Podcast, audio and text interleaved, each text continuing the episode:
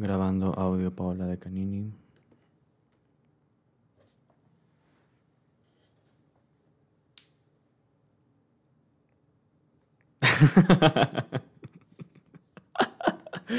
Con madre. Bueno, a ver, déjame. Ay, no, he tenido un problema ahorita. Problemas técnicos que me están volviendo loco. Pero pues mira, el show debe continuar. Estoy en Monterrey, sí, es. Estoy ahorita. el acento. sí se nota mucho. Es que ya eras mitad chilanga, ¿verdad?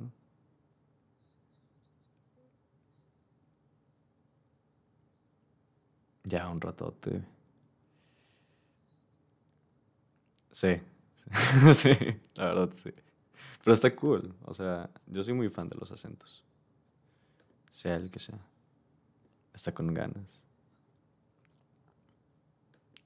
A mí el del noroeste me gusta mucho. Sonora, Sinaloa. Así en golpeadote. Ah, ok. Mm, bueno, ahorita voy a empezar a grabar el Zoom. Estoy grabando respaldos. Ah, ok. Sí, es que el, el pedo es que quería poner una. como una cámara extra. Todos los podcasts los he grabado así en Zoom normal. Pero luego ya quería como meterlo un poco más, ya poner otra cámara y la, madre, pero. No, hombre, justo ahorita me falló. O sea, ayer y antier estuve haciendo pruebas todo el día y jalaba bien. Hasta ahorita, que lo, justo cuando lo ocupo, no me jalaba. Sí, así es. Pero bueno, no hay, no hay problema. Le damos.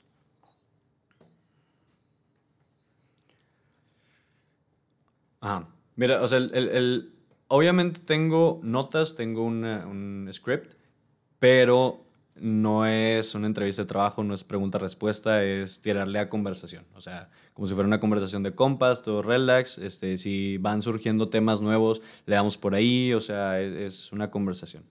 El tema, digo, todo va a girar en, en tu carrera y como en los diferentes aspectos que hay de esta, tanto el lado de, de, tu, de tu proyecto personal, tu proyecto de solista, de lo de comerciales, lo de hacer películas para serie, digo, canciones para series, películas, etc. Y así, es tirar cotorreo. Ujú. ¿Y tú eres Paola de Canini o de Canini o de Canini o cómo es? De Canini. Si es tu apellido. Bueno, ya estamos quemando muchos temas, ya mejor empezamos.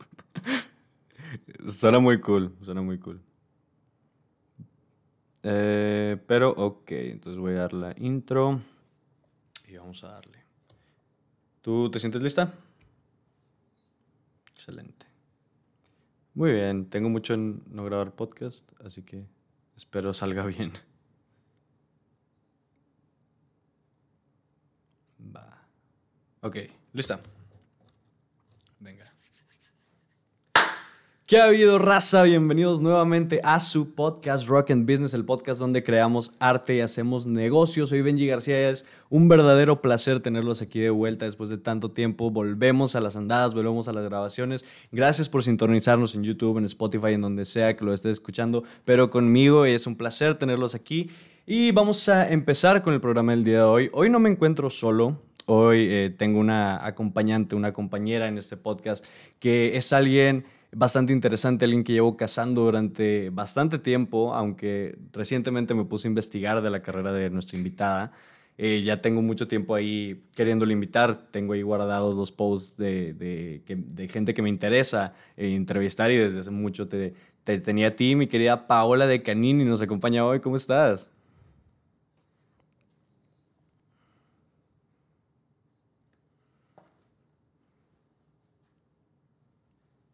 Pues bien, Pau, eh, quiero que, que primero te presentes con la raza, decir un poco de quién eres, a qué te dedicas.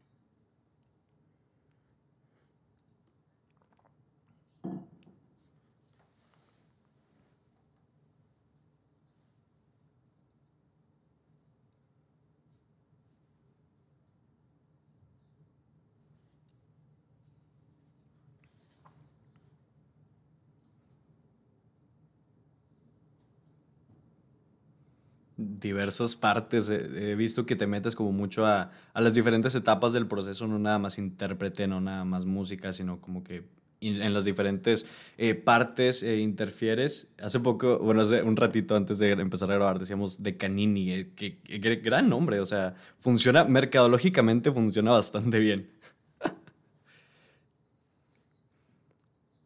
Real. ¿Tienes idea de dónde es?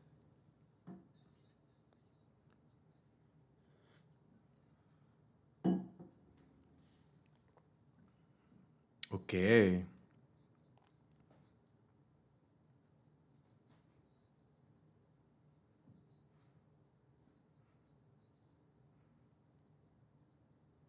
Ok. Pero vamos, antes de empezar a tocar todos los temas de la, de la carrera musical y de todo lo que, lo que implica lo que has hecho, eh, quiero que te definas a ti mismo como persona. ¿Quién es Paola de Canini, más allá del artista, Paola de Canini la persona? ¿Quién eres? Ya filosófica.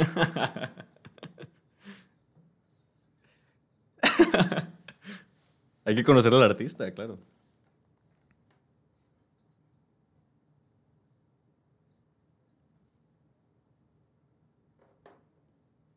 Ok.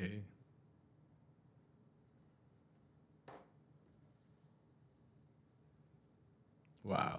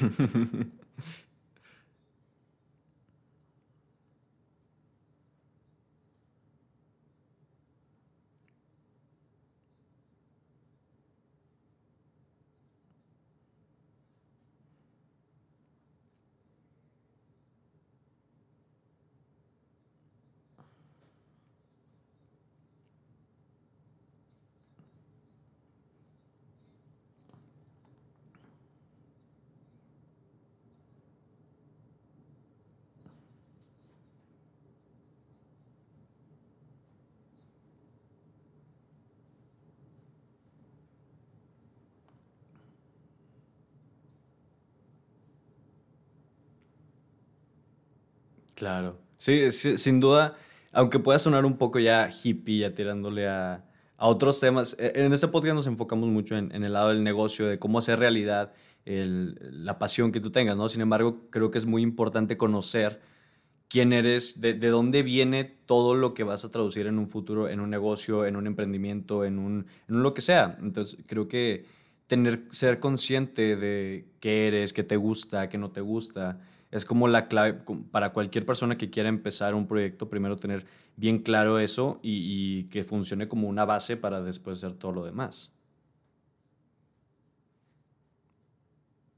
Ok, bueno, pausa. Esto no lo voy a, lo voy a recortar. Se volvió a decirte, eh, es, es eh, si quieres, si necesitas hacer una pausa, ir al baño o lo que sea, me puedes decir en, cualquier momento. Igual puedes hablar como tú hablas. aquí no hay pedo de groserías, de nada. O sea, como quieres. Y, que te acomodes cómoda y, todo el rollo.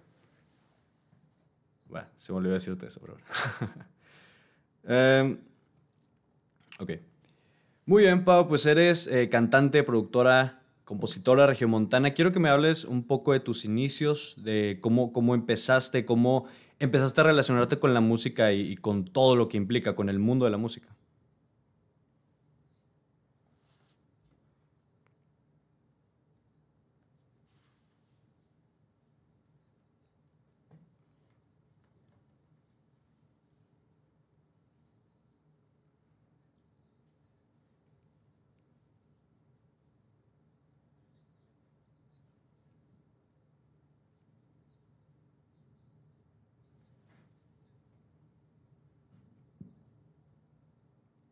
Ok.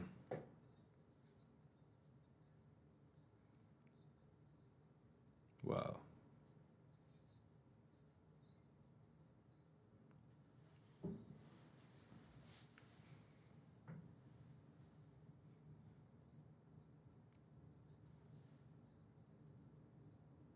Ok, es raro escuchar a alguien que toque el fagot. Es muy único.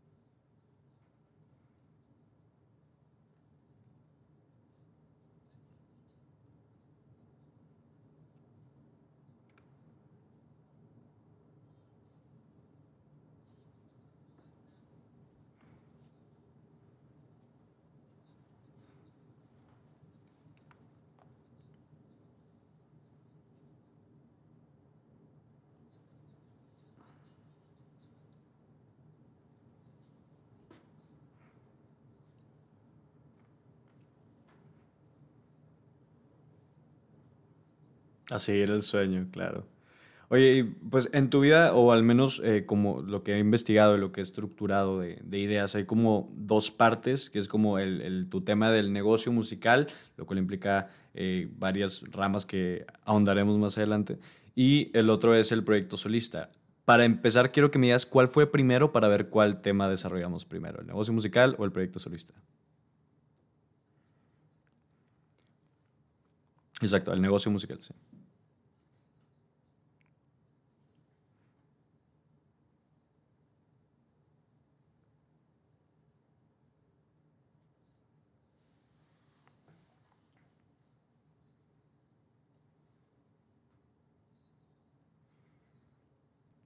Sí.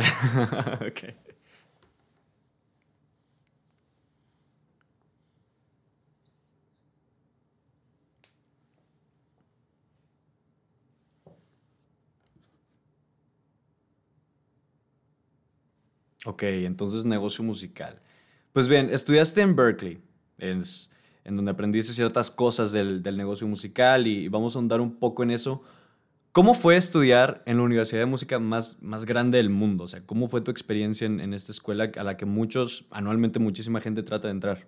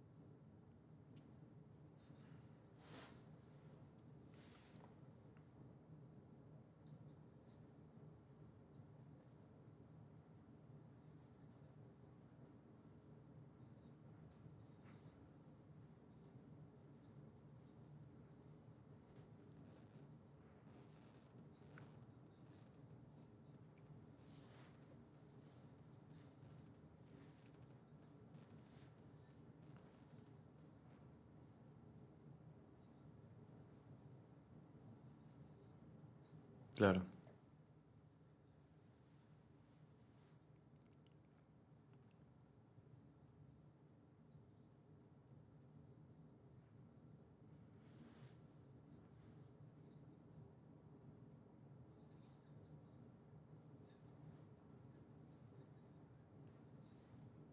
Ujú. Ok,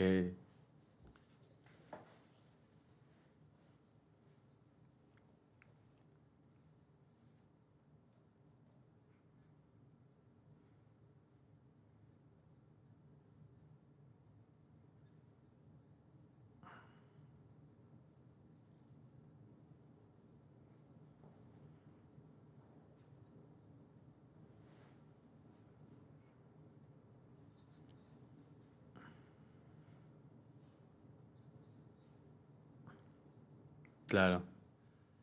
Y, se nota muy, muy cabrón el, cambio de, o el, tipo de enfoque que le dan la educación en, en, diferentes lados, en México y en Estados Unidos particularmente. Siento, y es una queja constante, que en México está como el, el sistema, aunque hay obviamente muy buenas universidades, hay muy buenas escuelas, pero el, aprendizaje siempre está muy enfocado en el contenido. ¿no? Por eso el mexicano es muy bueno sabiendo en cultura general, ¿no? Sabiendo temas de, de ciencias, sabiendo temas de, de geografía, de historia. Sin embargo, en Estados Unidos se enfoca más en, el desarrollo de habilidades, ¿no? Por eso a lo mejor la educación de high school, de junior high, lo que es equivalente aquí prepa y secundaria, etcétera, no es tan buena, no es tan de calidad porque es más de, o sea, es más como del desarrollo de, de habilidades, de eso que dices de los conectes y, se enfocan en, en, otras cosas. Pero bueno, tú que has estudiado tanto aquí como allá, ¿qué diferencias has encontrado a estudiar en Berkeley a estudiar en México?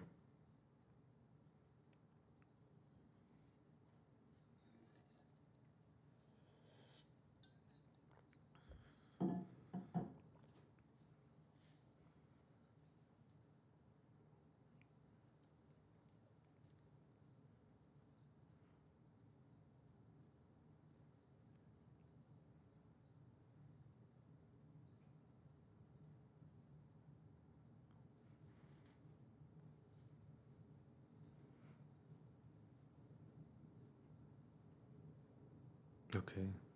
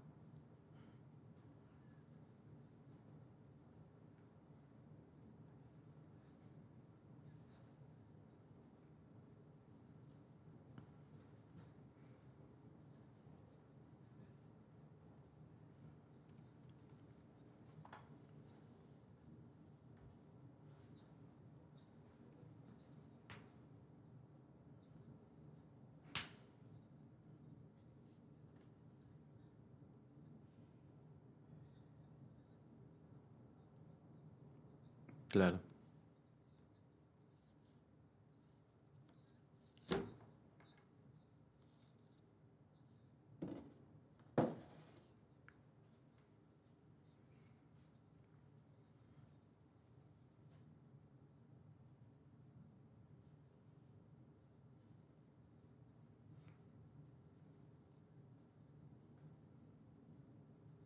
Wow.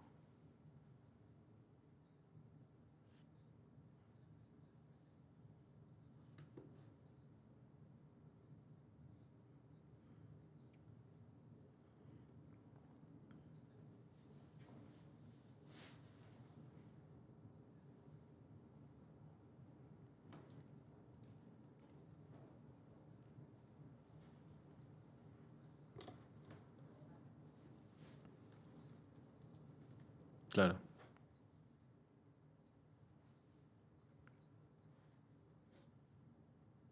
Claro, y, es. Hablaba alguna vez aquí en el podcast con Ana Cabrera, que es eh, una chava que trabaja en Sony, aquí en Sony Music México.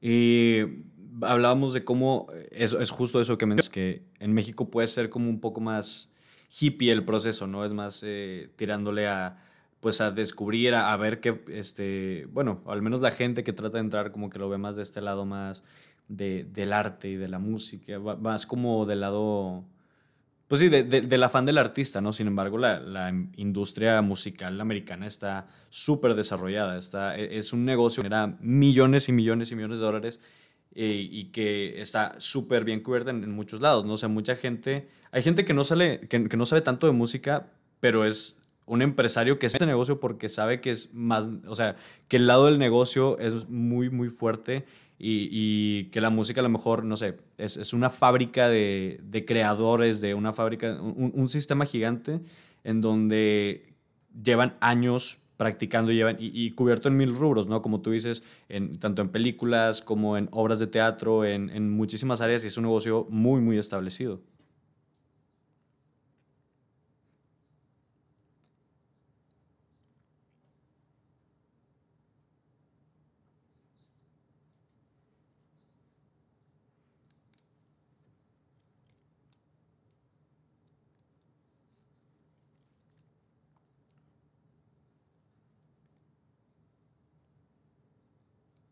Claro.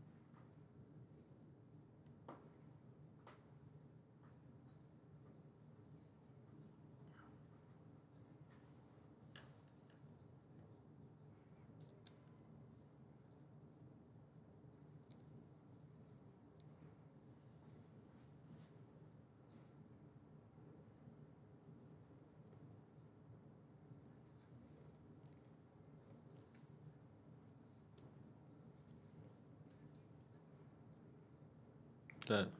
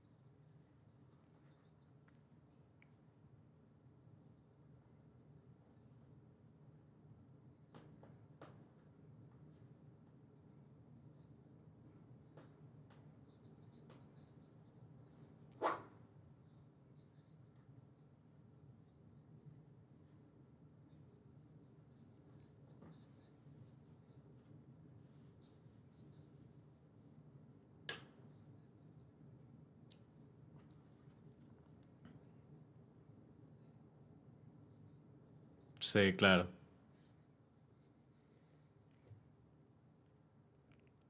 Claro, la mejor escuela está en la calle, dice Autos Modi Rock and Roll. Y, y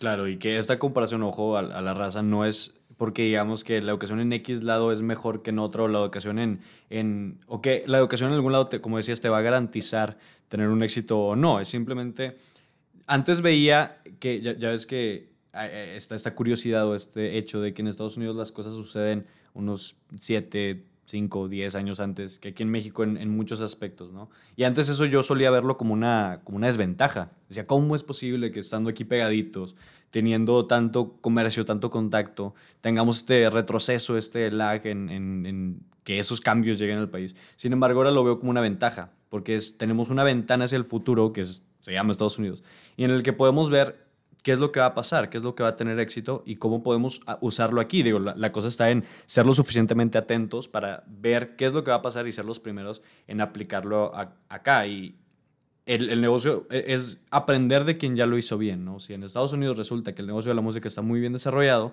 pues ¿por qué no aplicarlo aquí? Al igual que si fuese al revés, si aquí hay una industria muy bien desarrollada, pues venga, que otros países también la apliquen y que se desarrollen en, en lo que sea que sea esa área, ¿no? Es, es simplemente buscar que, que, mejore todo el ambiente de la industria. Y ahora, viendo lo que dices de no, que no es así como no lo es en, ningún, ninguna carrera tener el, el título y todo y, y los aprendizajes, y más porque en la música cambian las cosas muy rápido, hay cada vez nuevas tendencias, nuevos eh, géneros, nuevas cosas.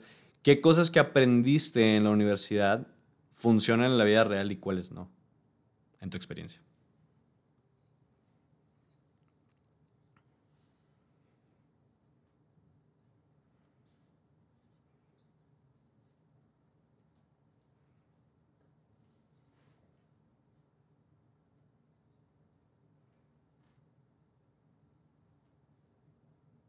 Ok.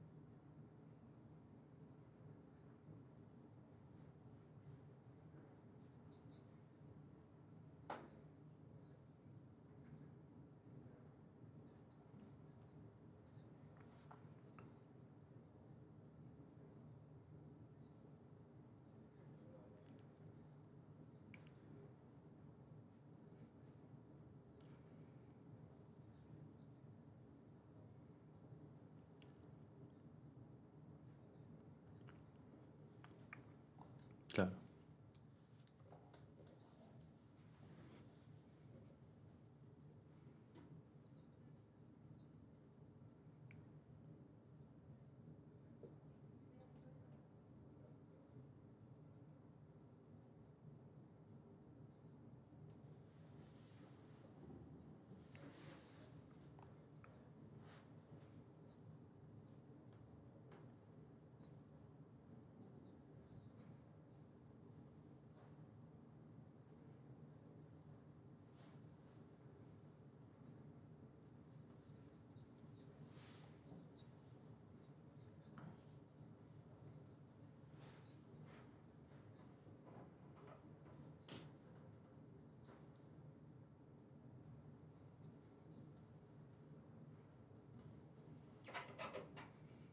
Claro, y entender que en este negocio hay lugar para todos. Hay gente que se quiere dedicar a la música, pero que se limita o, que no se anima a entrar porque no cree que tiene, dice que tiene una mala voz o dice que no es tan creativo, que no es eh, que no les sale el, este don musical. Sin embargo, en la industria musical, en el negocio musical, existen muchísimos, cientos, miles de, puestos diferentes en donde se requieren habilidades diferentes y donde tal vez algo que tú te, te encanta el campo musical y te quieres dedicar a algo ahí y tus habilidades pueden encajar a lo mejor no en lo que todo el mundo piensa que es ser un músico, ser un artista, pero hay muchísimos puestos en los que, en los que puedes entrar y hay muchísimas áreas del proceso. Está desde la grabación, desde las composiciones, desde el tema de las grabaciones en vivo, el tema de los escenarios, de los conciertos, de todo lo que implica. Hay muchísimas, muchísimas.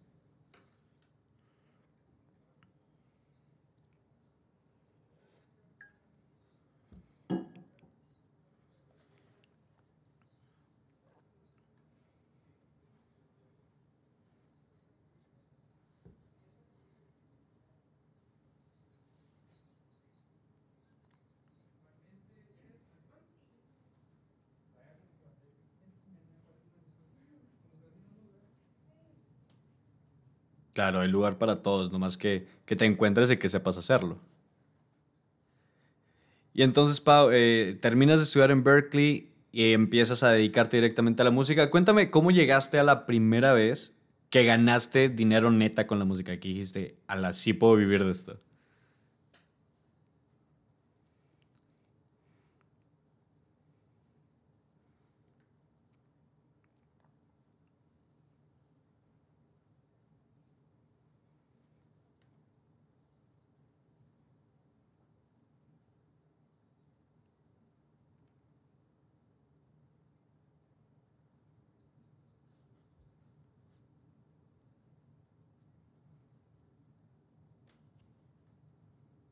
Ok.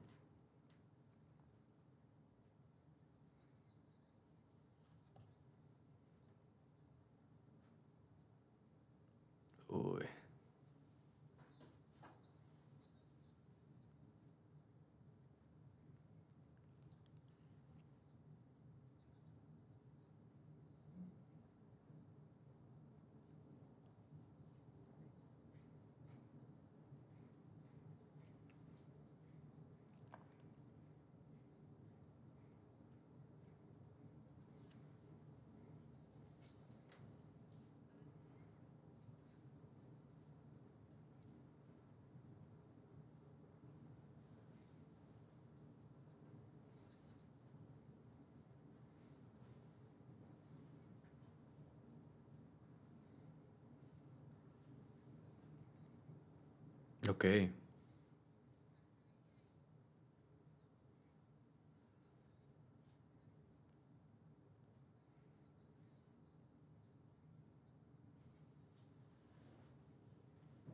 Ujú.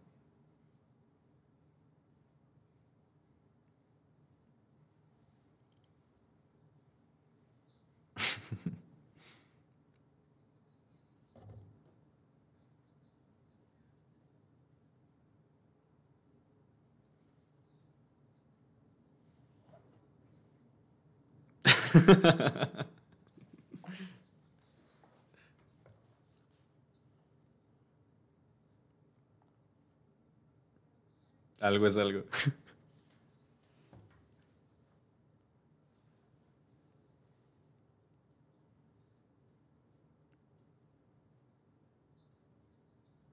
Eso.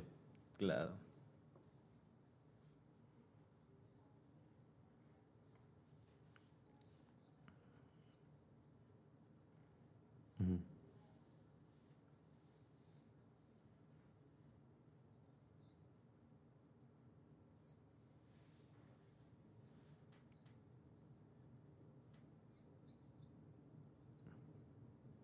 哇。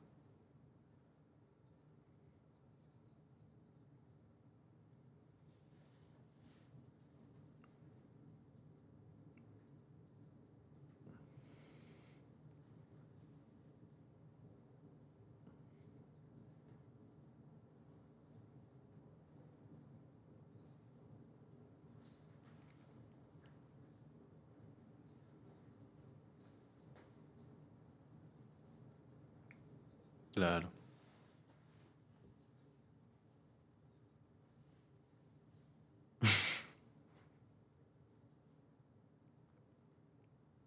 Claro, volvemos a lo mismo, se, enfoca un chorro en el, en el conocimiento, por ejemplo, con la medicina. Sí, ya sabes eh, operar, ya sabes hacer tu especialidad, ya sabes tratar X parte del cuerpo, ok. Pero ¿y cuándo te enseñan a ser el jefe del hospital? ¿Cuándo te enseñan a concretar, a, poner precios justos para tus citas? ¿Cuándo te enseñan a, a, cobrar, como dices, a cobrar bien? Y es algo que a punta de madrazos se puede aprender, pero ya después de, digo, no estaría mal una ayudadita, ¿no? Es como, actualmente ya se está haciendo más, o al menos en experiencia, pero ¿por qué en las escuelas antes no enseñaban a, a pagar impuestos? No te enseñaban a, a cobrar tu trabajo en, en cualquiera que sea tu área. Y es un área que es de las cosas más importantes porque es lo que realmente se va a traducir en una forma de vida, porque pues, los conocimientos sí ya los tienes, pero ahora traduce eso en algo que realmente lo puedas materializar en tu vida. Está cabrón.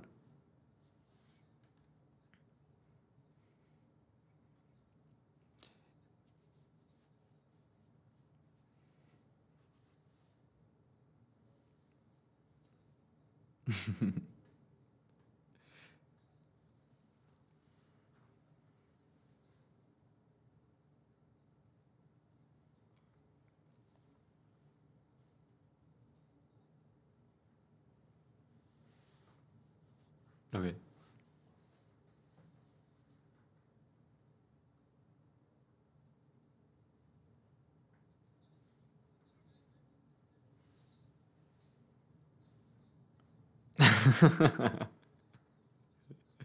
ya, ya lo hizo.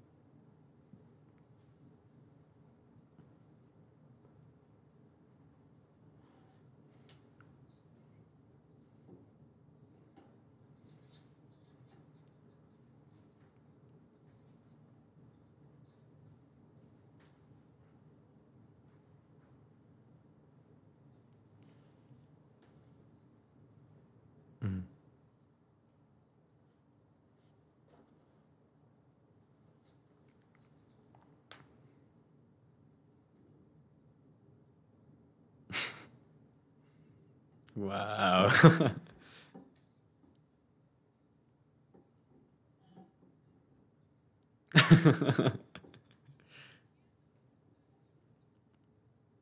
claro. Claro, escuchaba en La Cotorrisa justamente, gran podcast, eh, que mencionaban que todos son horas vuelo.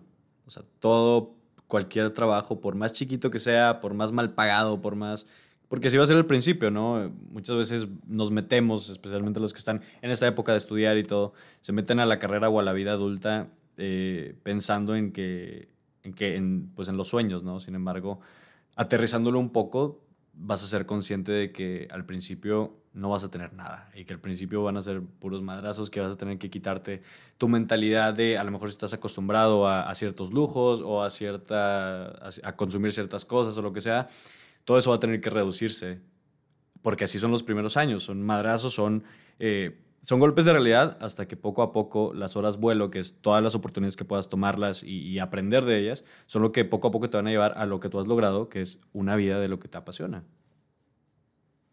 Y entonces, Pau... Ah, perdón, perdón, dale.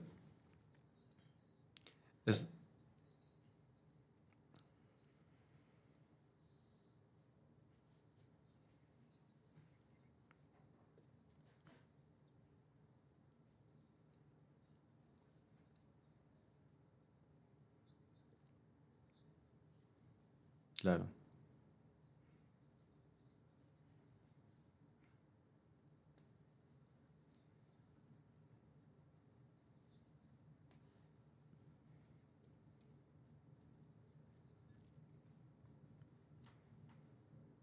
Claro.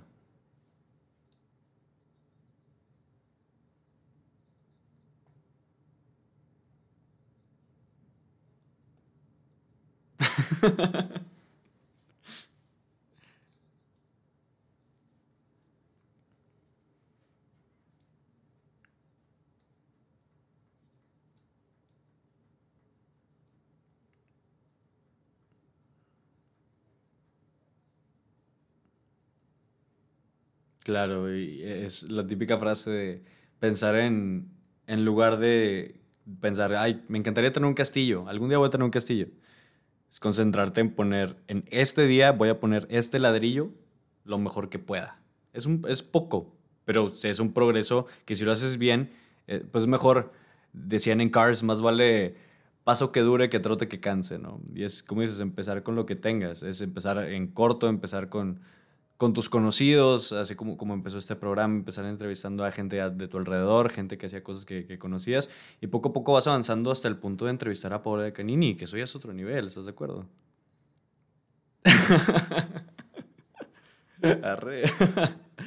Y entonces, Pau, hablando de la música de los comerciales que decías que sí empezaste, este, bueno, ponnos un poco en contexto en qué, en qué anuncios publicitarios has participado, en qué campañas o qué.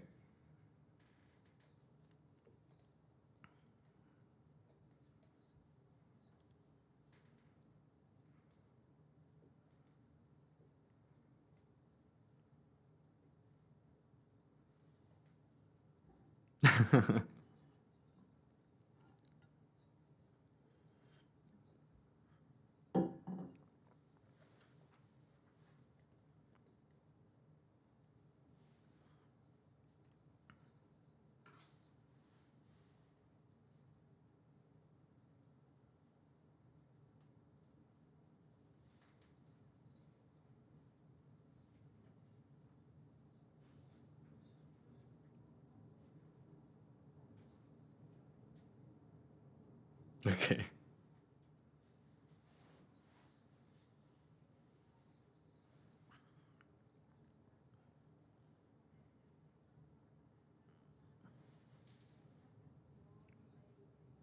Ok.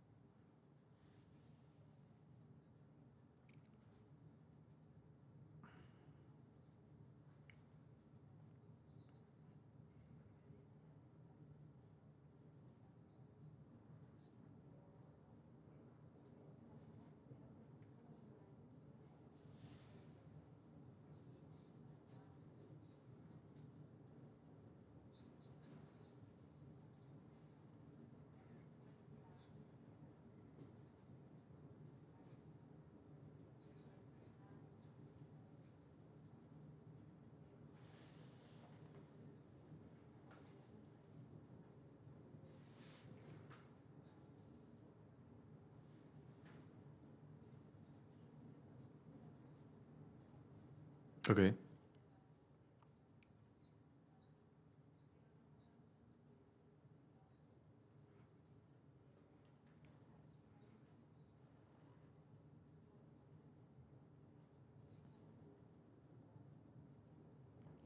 Ok.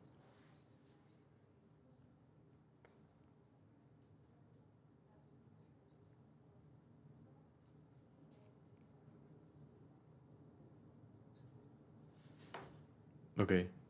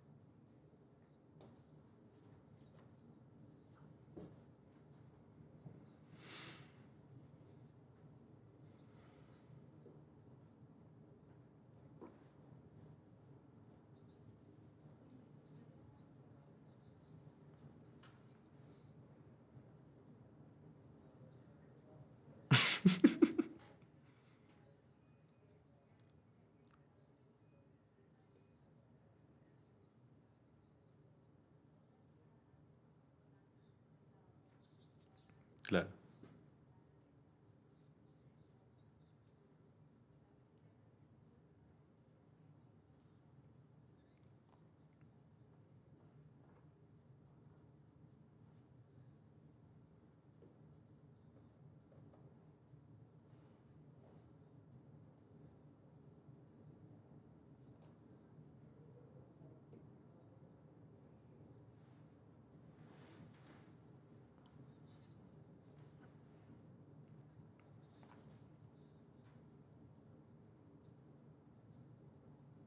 Ok, estén atentos.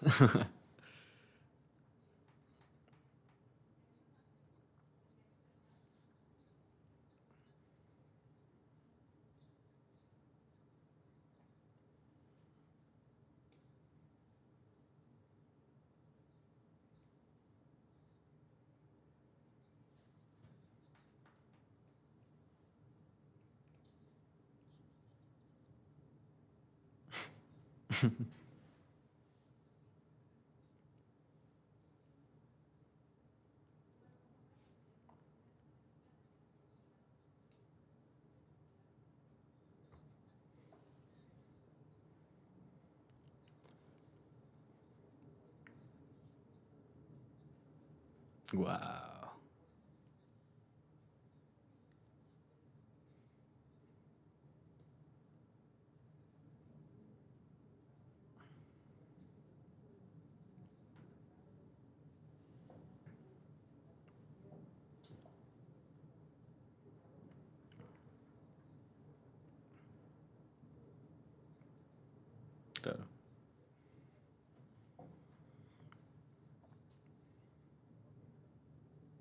Ok. Se ha notado, se ha notado el, el- impacto de esta nueva campaña que yo recuerdo cuando yo era morro, cuando yo era chiquito, no, no, no se acostumbraba a ver Pacífico en ningún lado, al menos aquí en Monterrey todo era Tecate y Carta, eso es lo que hay. Poco a poco se fueron metiendo más. Ya figura, exactamente. Ya, ya, ya hay más propuestas. Cada vez se, mete- se metió más indios, se metieron más las modelos, las coronas y Pacífico más recientemente ha estado más presente. Ahora ya vas al, al Cotorritos, vas al Sayulita, a cualquier bar y te, y te lo vas a topar. Y, este, y esa, esa campaña específicamente de Pacífico, que a mí me, me encantó cómo lo representaron. Tuve la oportunidad de conocer Mazatlán hace como dos veranos, tres veranos y me enamoré. O sea, es, es, un lugar precioso y esos comerciales, regresando de Mazatlán, los me empezaron a aparecer mucho, en, especialmente al principio de YouTube, ¿no? Y, ahí ve- veía, me gustaba como la, como la vibra, como sin meterme tanto, pues, pues era algo pasajero, pero me, me llamó la atención. Y luego cuando me enteré que lo hacías tú fue que, no manches, qué chido, porque la verdad está muy padre. Y de repente nos estoy lavando trastes y estoy cantando las aves y la brisa. y está, está muy padre. Exacto. Y va, qué padre que te consideraron y, y- y que eso es una- un ejemplo de cómo se puede rebrandear o cambiar, reconceptualizar la idea de una marca, ¿no? Es, me, me parece que, hablando justamente de Sinaloa, que hicieron lo mismo con, cuando Dorados, el equipo de fútbol, eh, contrataron a Maradona, que querían, o según el documental de- del equipo, contrataron a Maradona como director técnico para cambiar un poco la esencia de que lo mismo, de que solamente hay narcotráfico, que solamente hay asesinatos en, en Sinaloa y pues darle otra vibra, ¿no? Que también se pueden dar otras cosas y, eh, campañas como esta lo logran muy bien.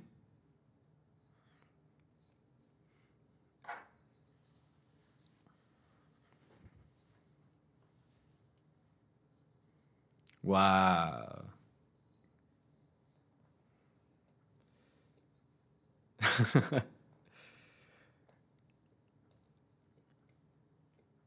sí, padrísimo, padrísimo. Eh, y ahora, metiéndolos un poco a ese, a ese tema del, del hacer comerciales y en relación del área del marketing y, del área de la música. Es más, creo que hasta en este ejemplo ambos vamos a representar como esas dos partes. Yo estoy estudiando marketing y sueño con ser un, un marketero, un mercadólogo y este...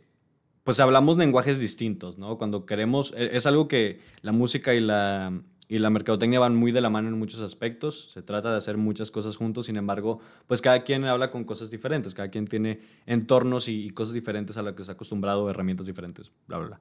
Entonces, cuando, cuando se te ofrece un proyecto así, en donde tú haces música para una marca, para una campaña, lo que sea, ¿cómo creas rolas que, son, que musicalmente te gusten y que mercadológicamente funcionen? O sea, cómo, cómo se ponen de acuerdo las dos partes de, del marketing y de la música para crear algo chido y que funcione.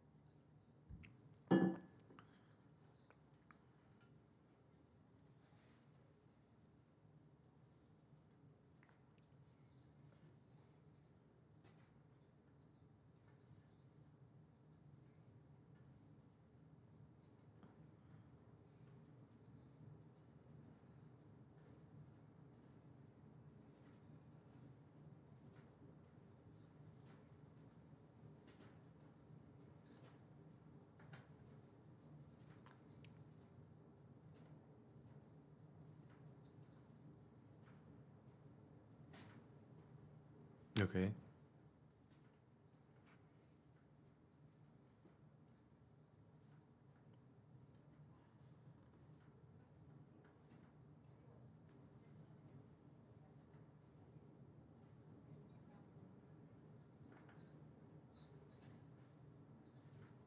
Claro.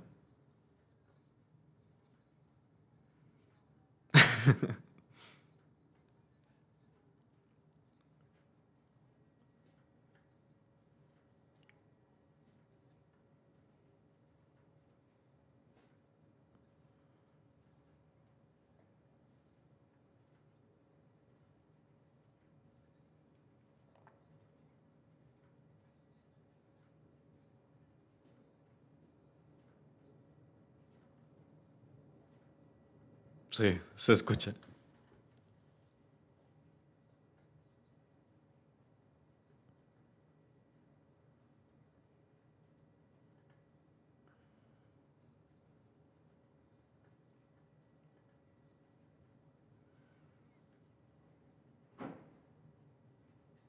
Ok.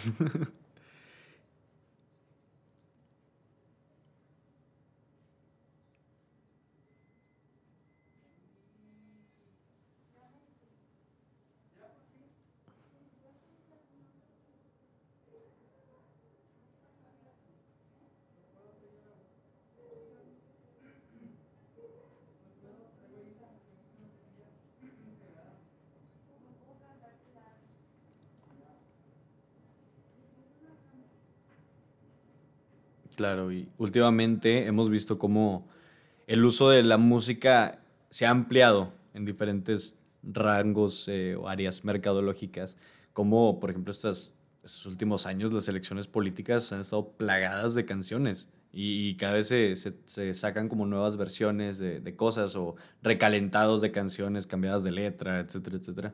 Pero se nota la diferencia de cuando es algo simplemente eh, hecho para vender, que si bien pues la mercadotecnia se va mucho por ese lado, se nota cuando es un concepto, cuando trae esencia, cuando se hace todo ese proceso que mencionas, cuando se ve que es un trabajo muy, muy cabrón. O sea, un trabajo en el que se toman en cuenta tantas cosas que sí terminas transmitiendo la vibra que, que es y no es solamente una canción que, que te hace ruido.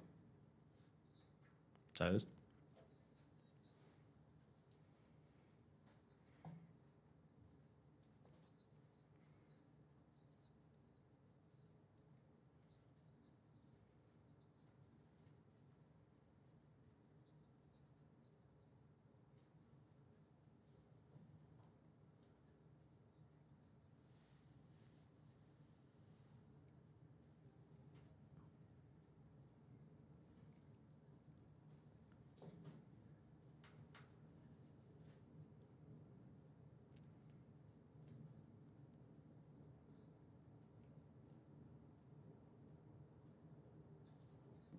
Claro.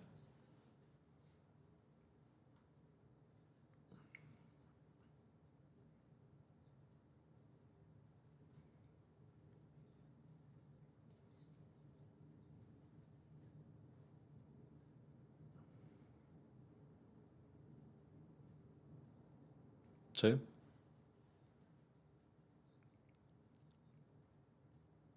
Claro, la sacas de ahí y no te das cuenta que es publicidad.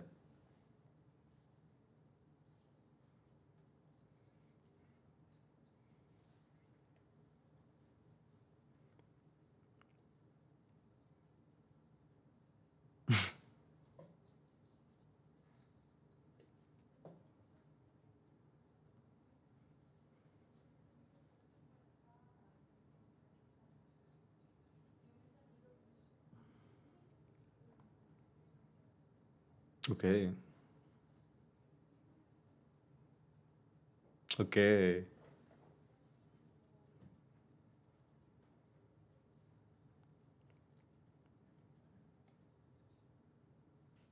Color miel.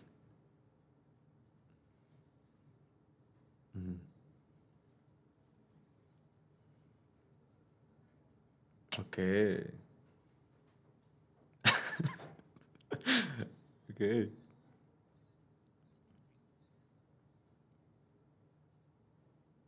Wow, gran proceso.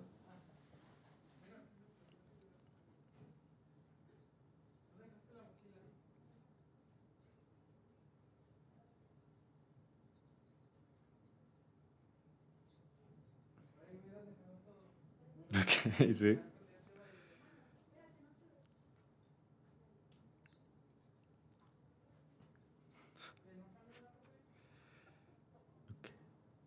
Claro. Wow, wow, gran proceso, eh. o sea, me, me, me encantó. Es, es, un trabajo que, bueno, también te ha forjado, los años te han llevado a, a, lograr hacer algo así, ¿no? O sea, las experiencias que dices poco a poco te van, te van mejorando, te van haciendo más experta. Claro.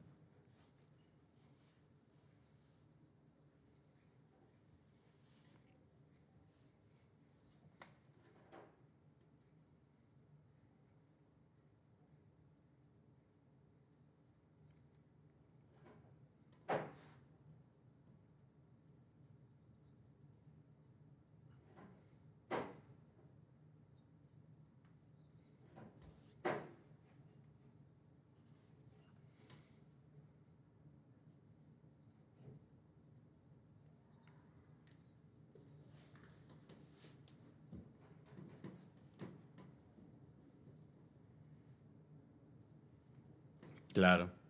Y, y es eh, como que en ocasiones, eso que dices, o sea, no solemos cerrar ante ciertas cosas que yo también la clave es no limitarse a, a inspiraciones. O sea, para mí cualquier tipo de, de cosa es, es, una inspiración que se puede traducir tarde o temprano. La vez pasada estaba hablando con, con mi papá y estaba una rola de reggaetón en el radio. Y ya, pues ya sabes, papás, generaciones anteriores. Lo de hoy es lo que no está chido. Este, y, y estábamos hablando, no sé cómo llegamos a eso, pero me pregunta, eh, pero ¿estás de acuerdo que si tú fueras un artista, no serías un artista de reggaetón, verdad? Yo le digo, ¿por qué no? ¿Y, qué? ¿Cómo? ¿Cómo? ¿Qué te pasa? Y no sé qué. Pero vaya, cualquier cosa para mí puede ser inspiración. Tengo un, un este, un archivo, por ejemplo, de, de Google Keep, una app, una, pues sí, una app que recomiendo ampliamente. Es un blog de notas de cuenta, donde guardas todo.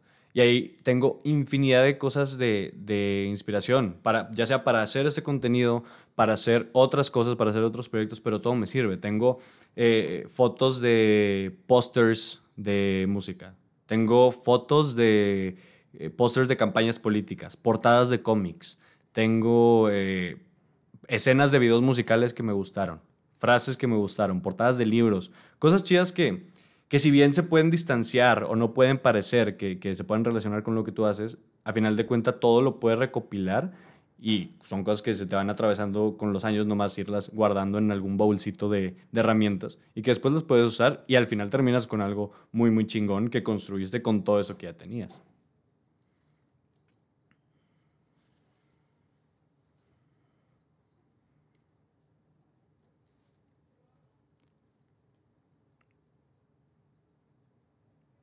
Exacto.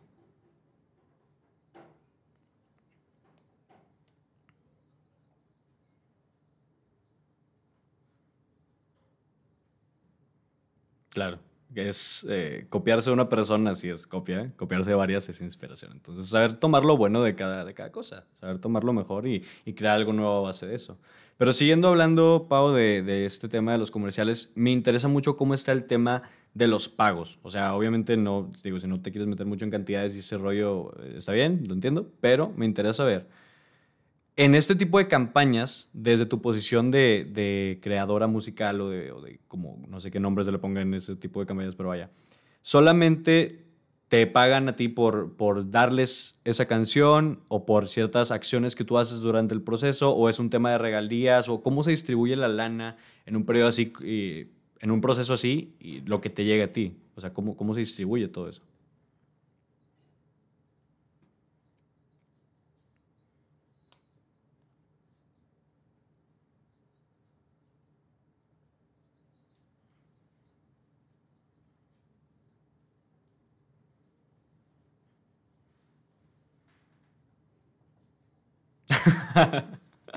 no, así nos tocaba como nada, claro.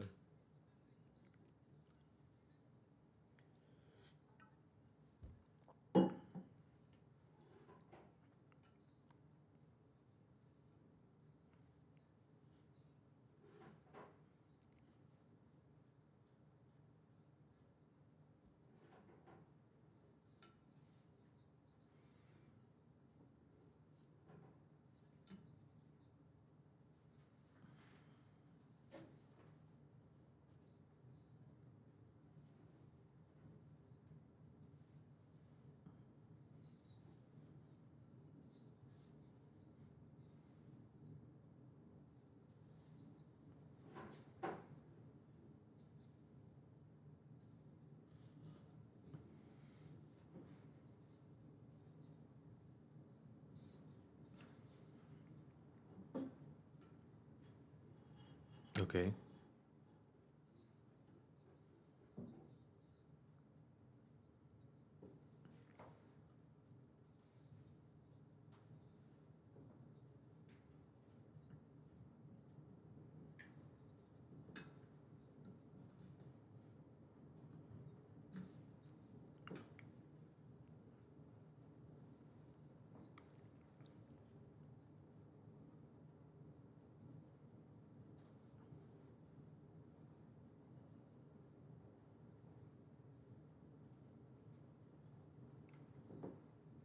Madres.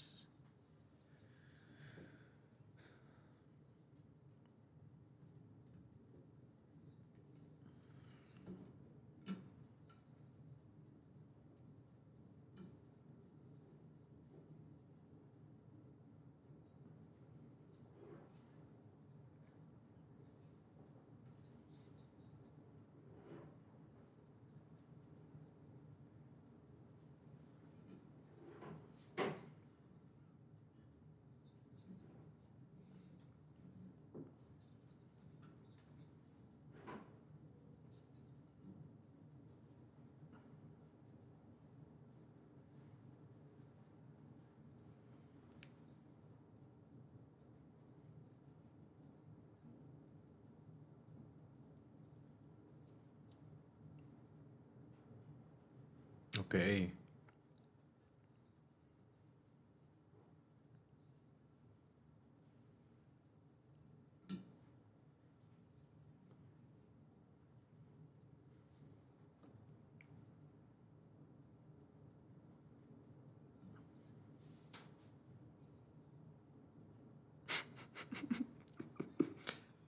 ok. A ver, mira.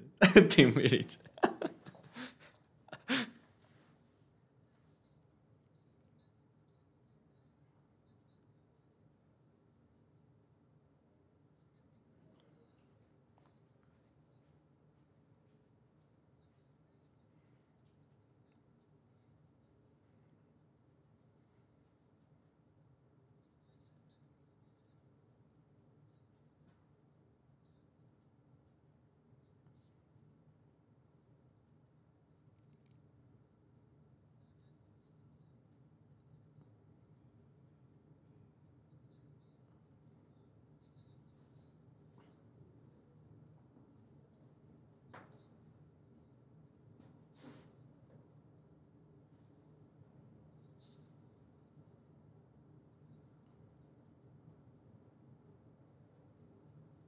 Ok.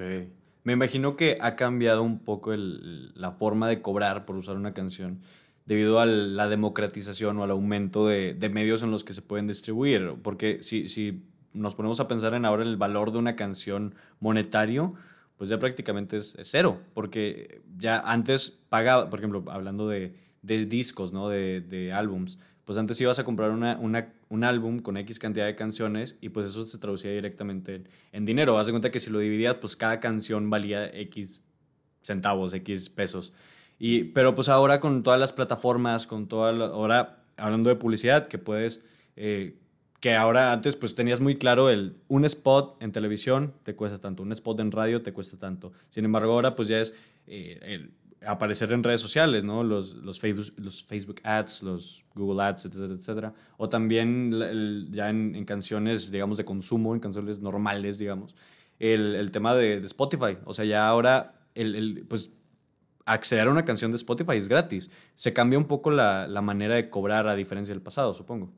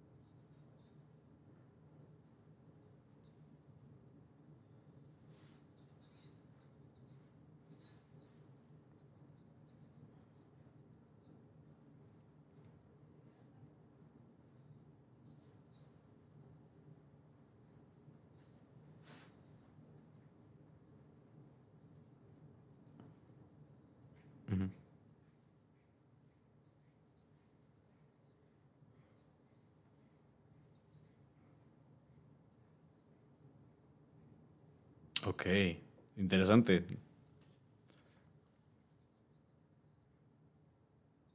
Por escuchar. Sí.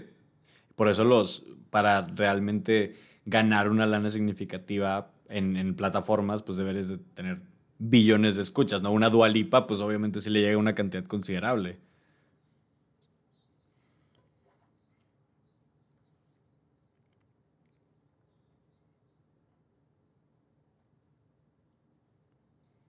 Sí.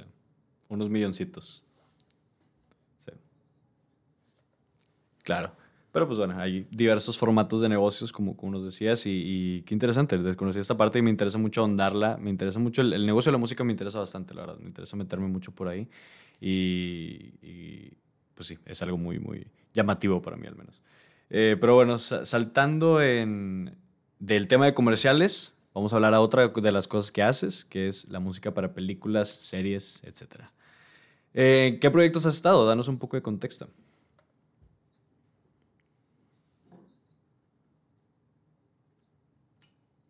Okay.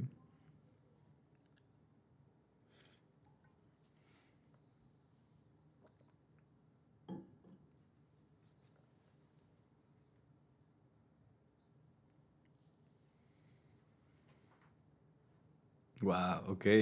¿Y cómo es tu proceso ahora cambiando de, escenario, ¿no? Cambiando de, de, cancha.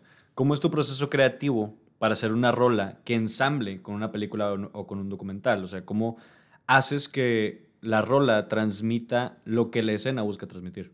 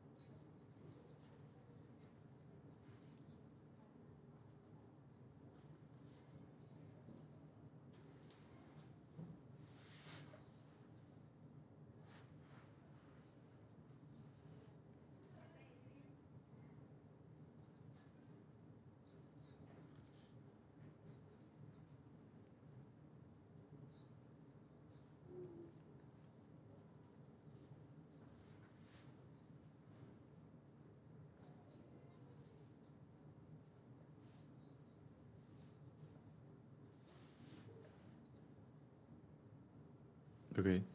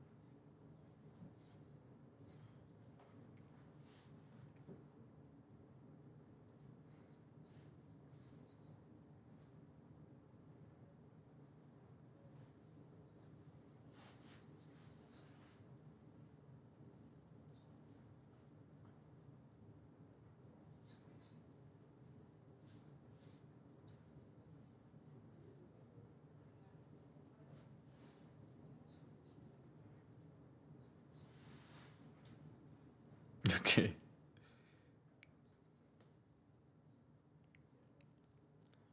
Ok, es al, final representar cada, como que sentir la esencia. Justamente en, la carrera estamos viendo una clase de, filosofía y hablamos sobre el tema de la, la, esencia, que es lo que hace a X cosa ser esa cosa, ¿no? Y lo que tú percibes que es esa cosa. Entonces, como percibir la esencia de, de una, o sea, de la serie, de la película en general, así como de cada personaje o de cada momento, de manera sonora, que es un, sentido que, que te evoca mucho y que muchas veces nos vamos más por lo visual, porque pues, es, una película, ¿no? Pero lo, sonoro como que te, te, ambienta, te entra como en, un mood, en una vibra que, claro, o sea, es súper... Eh, eh, como que hace más de lo que muchas veces nos podemos dar cuenta siento. Y, como que te, te envuelve y te, te, da una idea mucho más clara de lo que se siente ser o lo que se siente estar con ese personaje o, en ese momento, en esa situación, como que lo aterriza. Claro.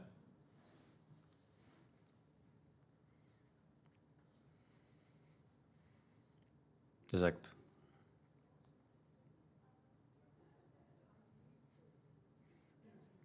Súper.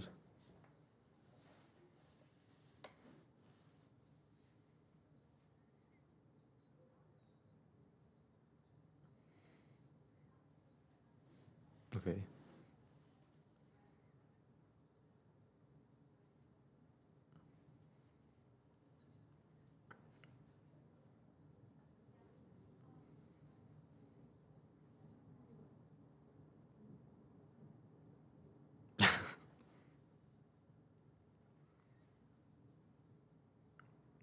Ya le encontraste forma, ya está, está cool. Y entonces, eh, pues actualmente estamos pasando por una etapa interesante en el universo cinematográfico o seriéfilo de México, en donde por una parte tenemos joyitas de películas, tenemos verdaderas obras de arte y cosas increíbles. Y por otra parte tenemos películas malísimas comerciales que cada año están en cartelera y que son una cosa bastante extraña. Entonces quiero, tú que has estado metida en todo este rollo desde tu labor como creadora musical, como músico, ¿cómo ves la industria, cinematográfica mexicana por dentro? O sea, ¿qué te llama la atención o cómo, cómo están funcionando las cosas ahí?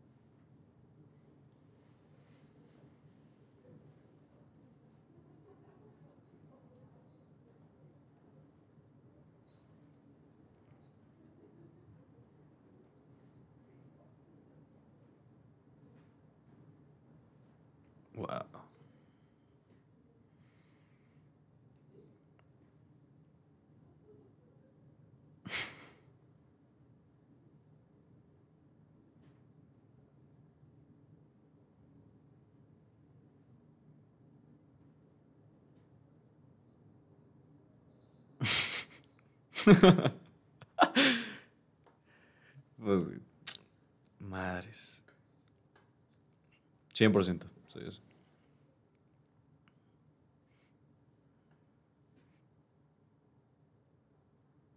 Claro, y es que México tiene un potencial impresionante. O sea, yo, soy muy, muy fan de, México como país. O sea, siento que es algo que, tiene todo, que tiene todo para ser una gran potencia en lo que quieras. O sea, cinematográficamente, en temas de negocios, en temas de, ecología, en temas de... Tenemos miles de recursos, todos los climas, miles de, de realidades, de sociedades, como para hacer historias chingonas. Y es eso, lo que dices, falta de organización, falta de, de este mindset de, del negocio. Parte del concepto de este podcast es como un yin y un yang, ¿no? O sea, es el, el business. Para mí, para todo proyecto que, se haga, necesita las dos partes, la parte del rock y la parte del business. La parte del rock para mí es lo que te hace a ti sentir como una rockstar. O sea, puede ser lo que sea, lo que a ti te apasione, la medicina, la música, la X, oye. Esto es lo que te motiva, ese es tu motor. Sin embargo, para hacerlo realidad, necesitas combinarlo con la parte del business, que es transformar eso en algo palpable, en algo real, en números, etcétera, etcétera. Y muchas veces en un plan, exacto. Y muchas veces nos falta eso, nos falta el, concretar, el realmente sentarlos, lo que le llaman las horas nalga, sentarse, analizar, a, hacer números, hacer cuentas, hacer todo y que nos cuesta. Personalmente reconozco que esta parte no me, no me encanta porque se me complica mucho más que la otra. Pero para hacer realidad, y, bueno, es, es, un ejemplo mío, pero sé qué pasa con muchas otras personas, con muchos otros mexicanos. Pero podríamos hacer tantas historias tan realmente mexicanas con las cosas que tenemos aquí. Escuchaba a Javier Ibarreche, que es estando pero TikToker, seguramente lo habrán visto ahí analizando películas, y decía que, que como que también hay que dejar de hacer porque muchas veces las cosas chidas o las cosas bien logradas son solamente para el público mamador, el público que está muy metido en eso. Las obras de teatro a las que van cinco personas. Quieres hacer arte, sí, te queda bastante bien, pero pues no le llegas a la gente. Y hay como tantas formas de hacer con lo que tenemos aquí. Obras realmente buenas, creaciones bastante, bastante buenas, pero que con buena organización, con buenos planes, se puede llegar a todo México y a todo el mundo y puede hacer cosas bien, bien cabronas. Y, yo, yo, realmente soy muy... Eh, pues tengo mucha confianza en, en, que México va a dar como este, este salto. Yo le apuesto mucho a eso. Decía, ay, no me acuerdo quién decía, era alguien importante, pero decía que China está preocupado por Estados Unidos, Estados Unidos está preocupado por China y a los dos se los va a chingar México. Y ojalá sea así, ojalá sea así. Realmente apuesto mucho por eso y me mantengo mucho con esa bandera bien plantada, pero si es muy necesario, hacer las cosas concretas y hacerlas bien para que funcione.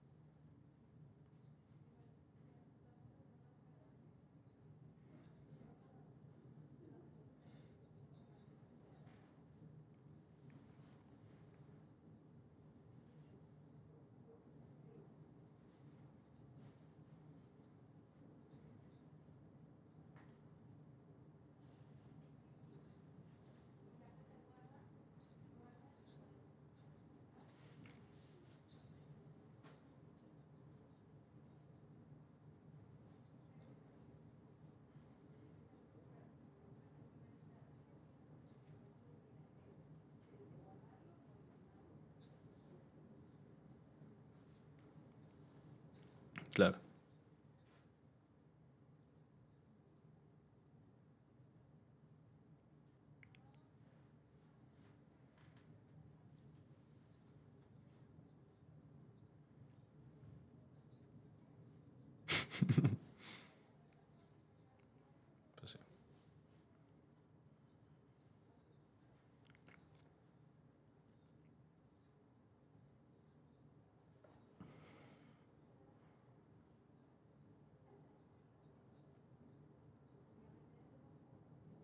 Yo, yo soy...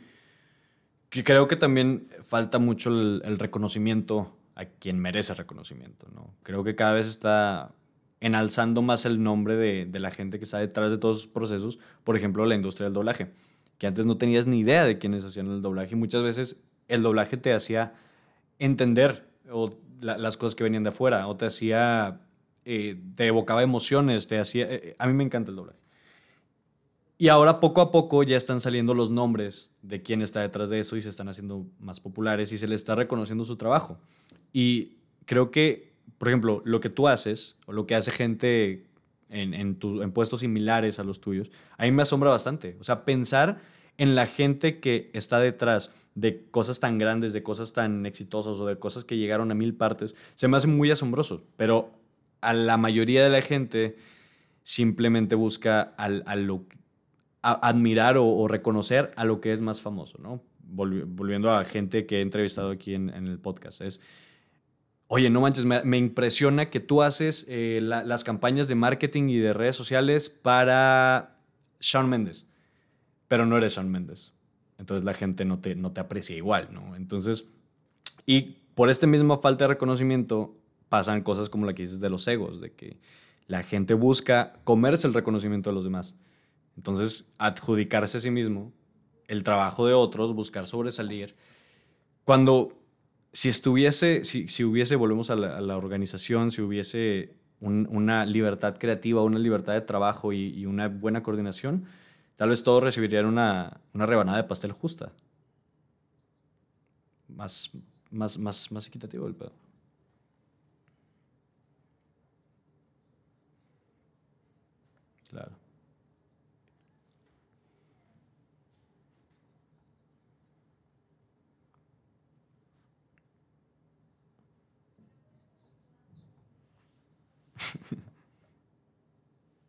claro. Ahora vamos a hablar, Pau, un poco del panorama del negocio de la música en este 2022 o en esta época. Desde tu experiencia, desde lo que has visto, te quería preguntar, ¿cómo es ser mujer y cómo es ser mexicana en la industria musical?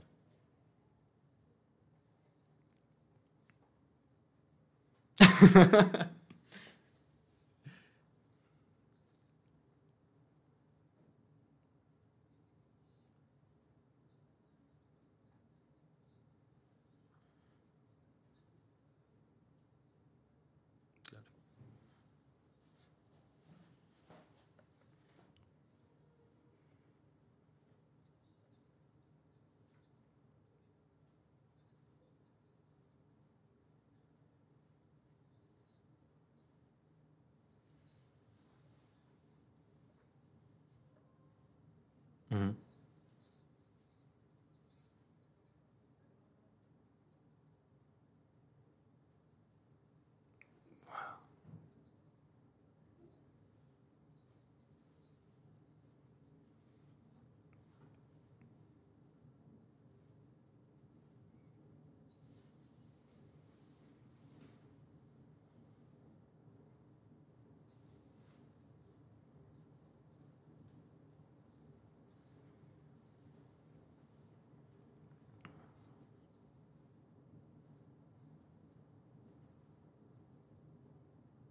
matters.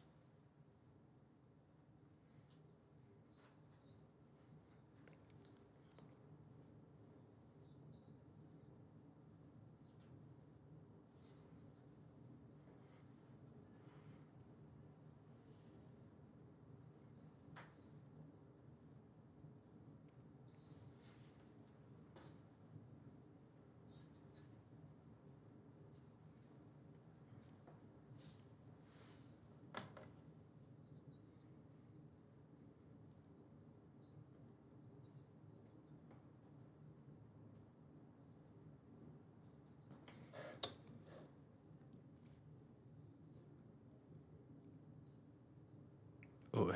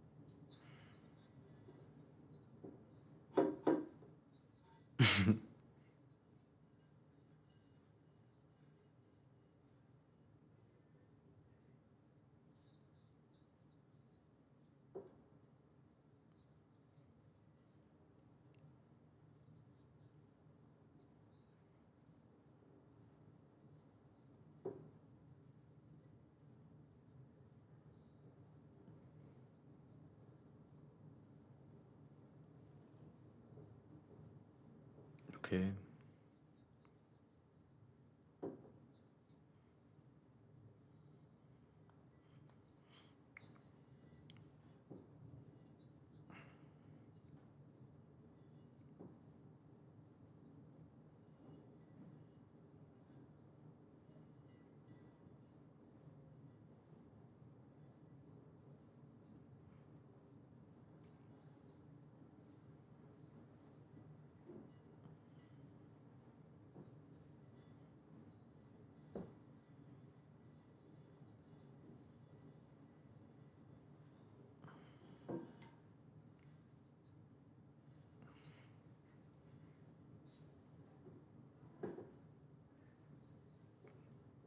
Claro.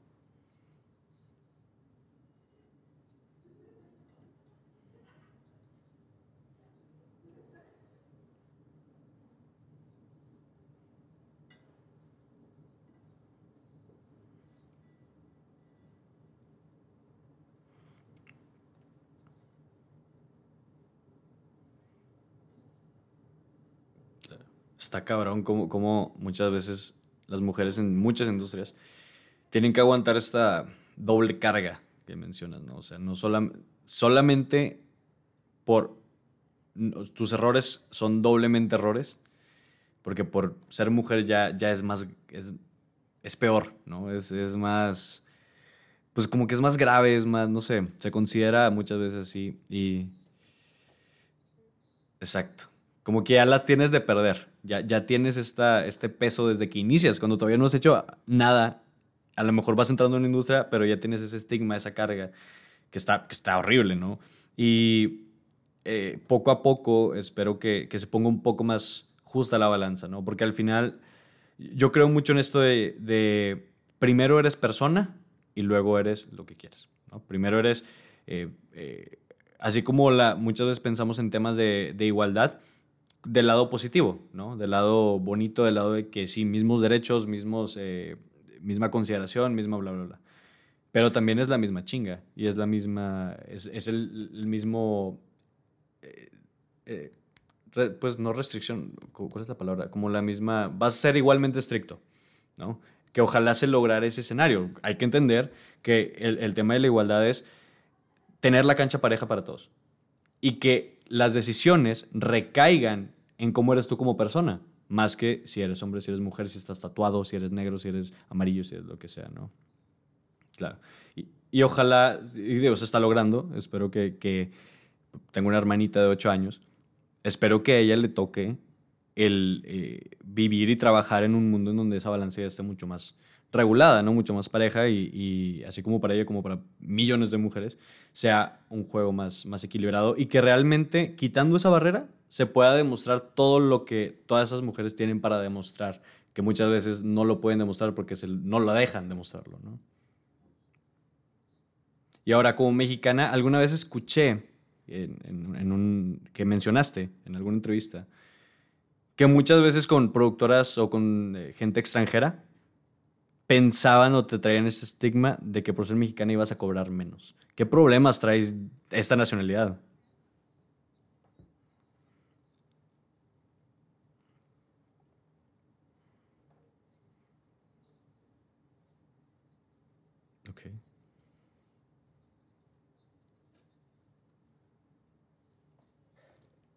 Uy.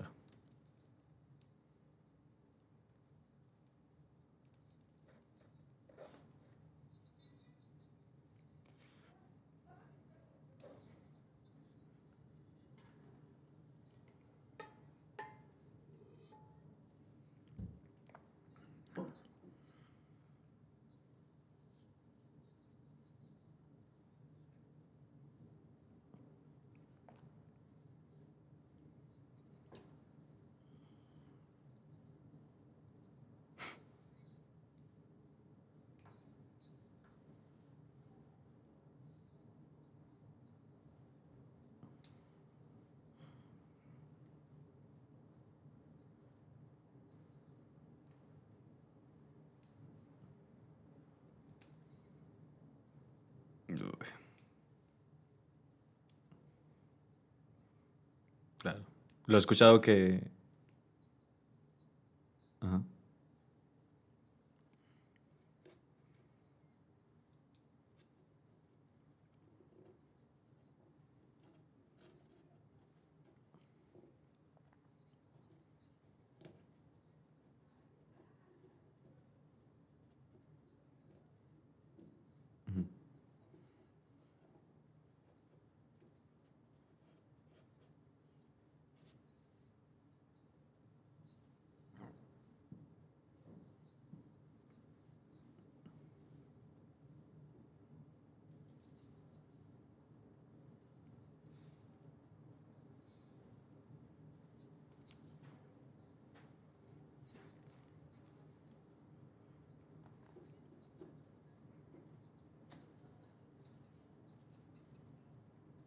No, Dios mío.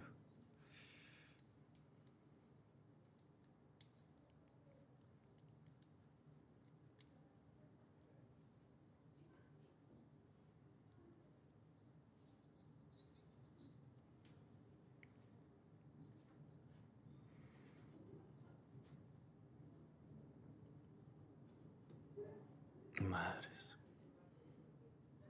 Sí, he escuchado gente que tiene este famoso tatuaje del, hecho en México, que mucha gente se lo ha tatuado, y que sí les ha representado un pedo. O sea, que sí los han considerado menos una categoría más abajo, menos pago y todo, porque se enteran que, son mexicanos. Que ojo, no se dejen de tatuar, raza, tatúense, lo que quieran, pero investiguen bien, tatúense bien. Este, pero sí, es un rollo el, cargar con esa. Con, ese estigma que, que chinga, o sea, pues ni siquiera decides dónde nacer. Y ya por, ese simple asunto de, cero meritocracia, de, te tocó aquí, ya cargas con eso. Y, en el negocio, pues te afecta económicamente y por lo cual te afecta a tu calidad de vida. Está cabrón.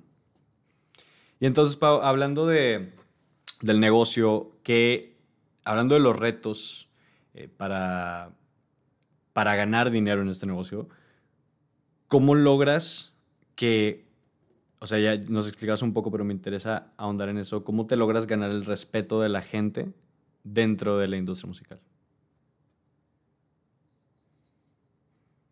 Público y intros. Público y los que trabajan ahí.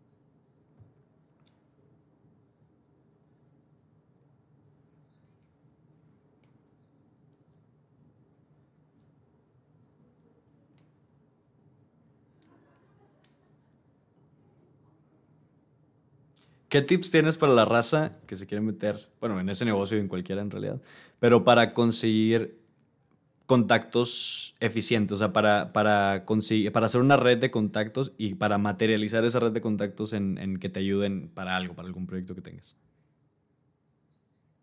¿Qué tips? Sí.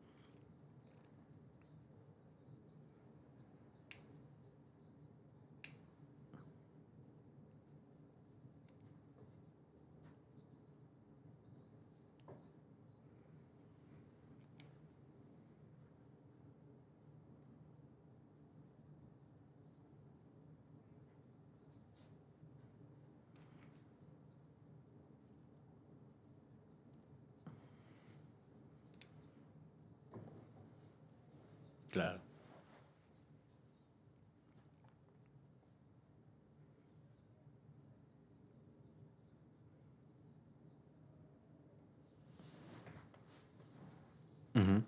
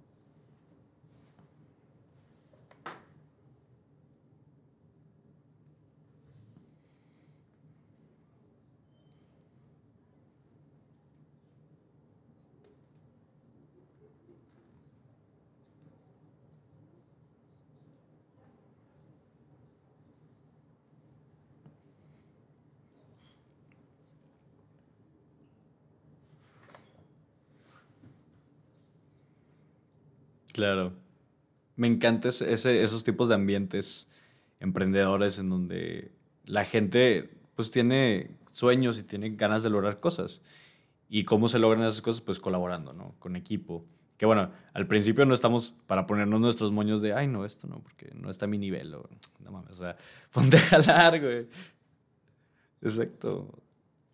Y, y creo que eh, una, al, al, al, principio también mucha gente, cuando tiene la oportunidad, digo que es otro tip que, que, he escuchado de varias gente, que cuando tienes la oportunidad de conocer o de coincidir con alguien eh, importante de tu rubro, pues no le llegues directamente picheándole algo como si fuera Shark Tank, ¿no? O sea, aguanta, o sea, conocerlo por otra vía, ¿no? Primero ganarse su confianza, primero conocerlos en buen plan, que no seas que simplemente eres como un interesado, no ser necio, exacto.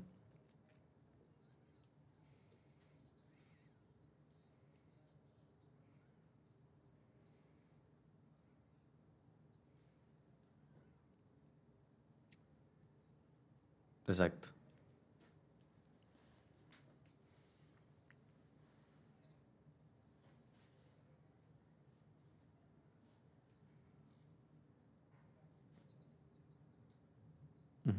Exacto, y tres.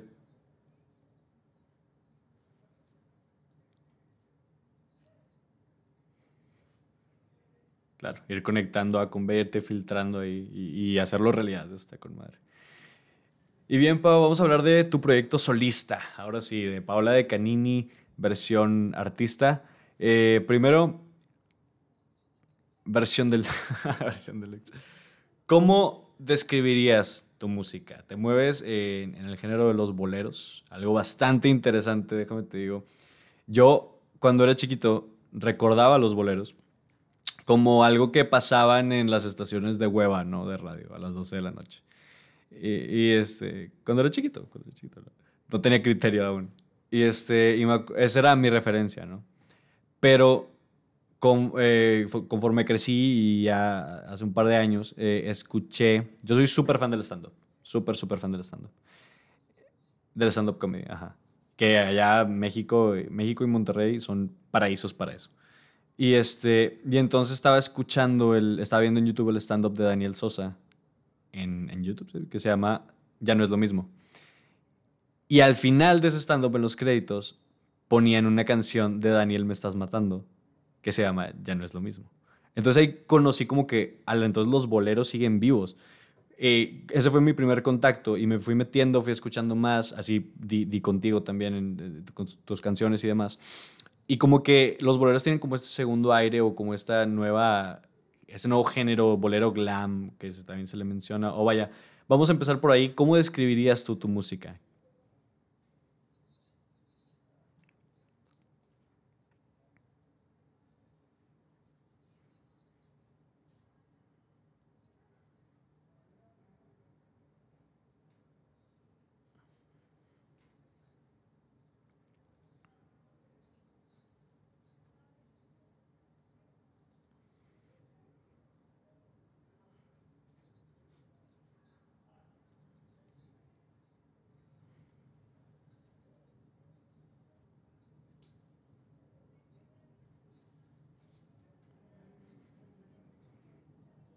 Ok. Y...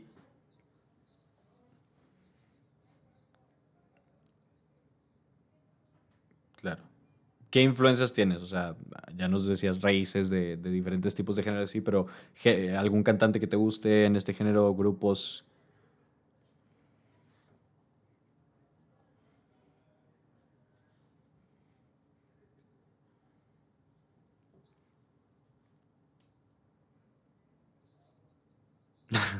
Claro.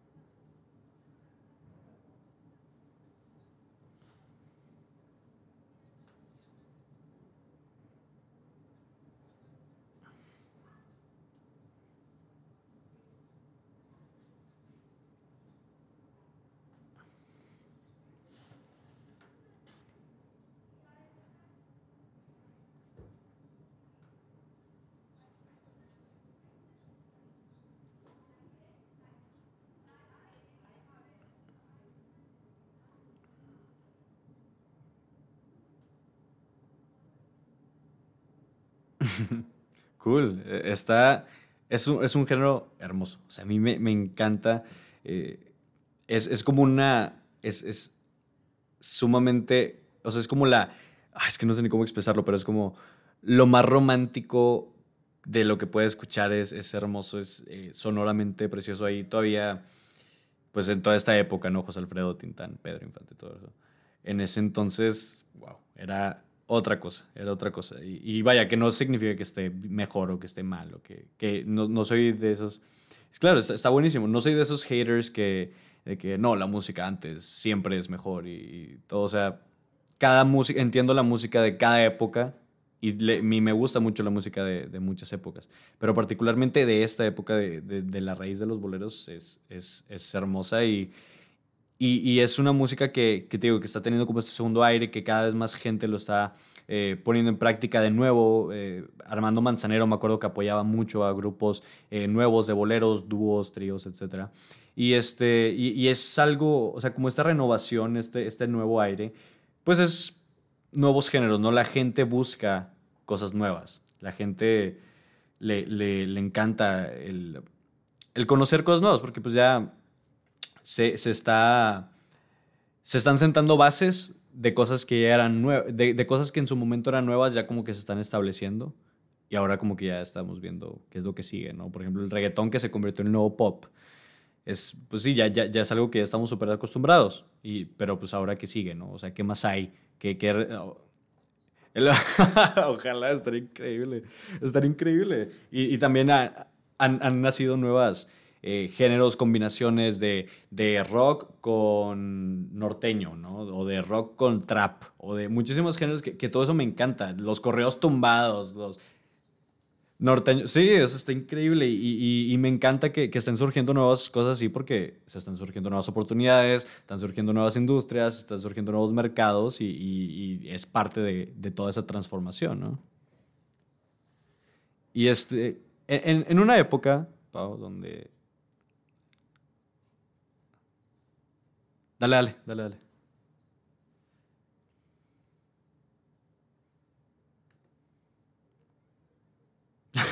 Ok.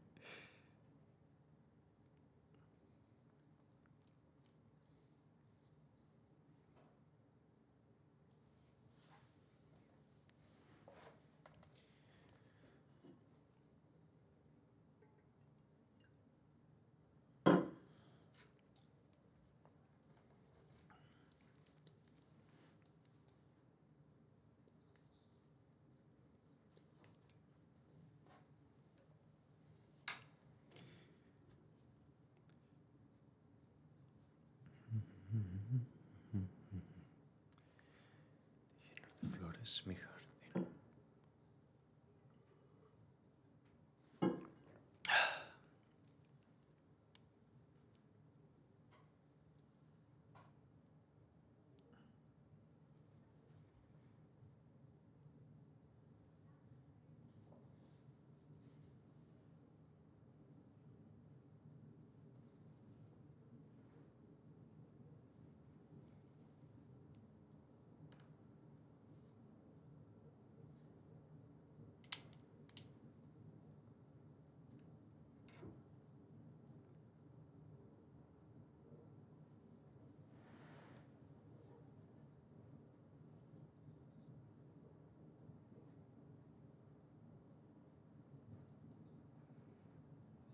Ready. Muy bien.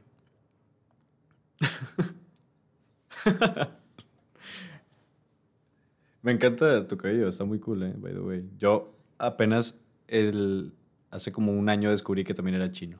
Antes no era chino. Lo tenía corto. Y es que me, me rapé para una obra de teatro. Interpreté a, a Gandhi, pues rapada con rastrillo. Vámonos. Y de ahí me empezó a crecer chino y está muy cool. Sí, bastante.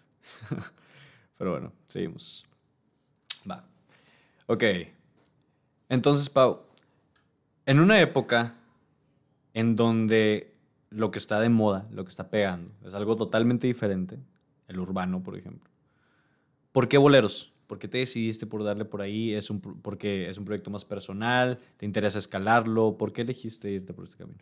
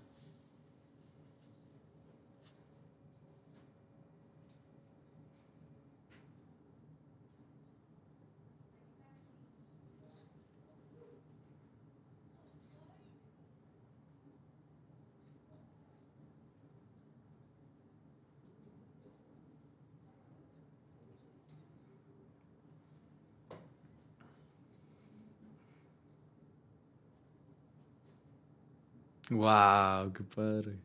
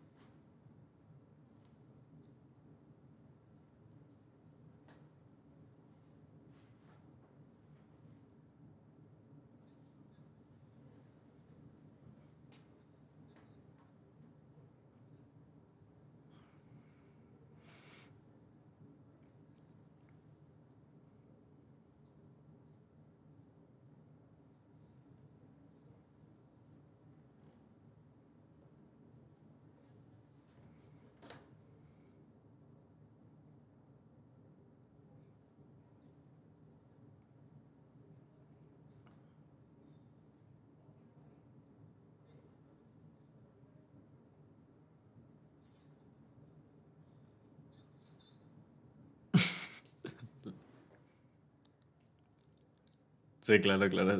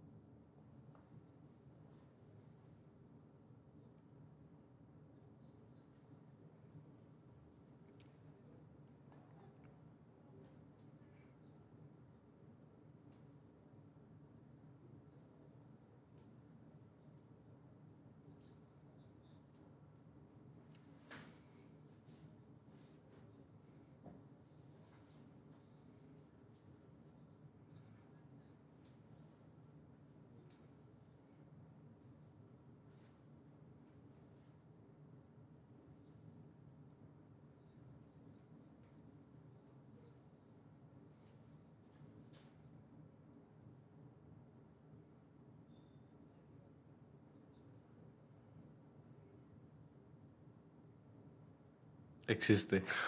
¿Dirías que esa es tu parte favorita de, tu proyecto, el, conectar con el público? ¿Qué, ¿Qué, es lo que más te gusta? ¿Te gusta más la, la creación de canciones, la conceptualización, los arreglos, el escenario?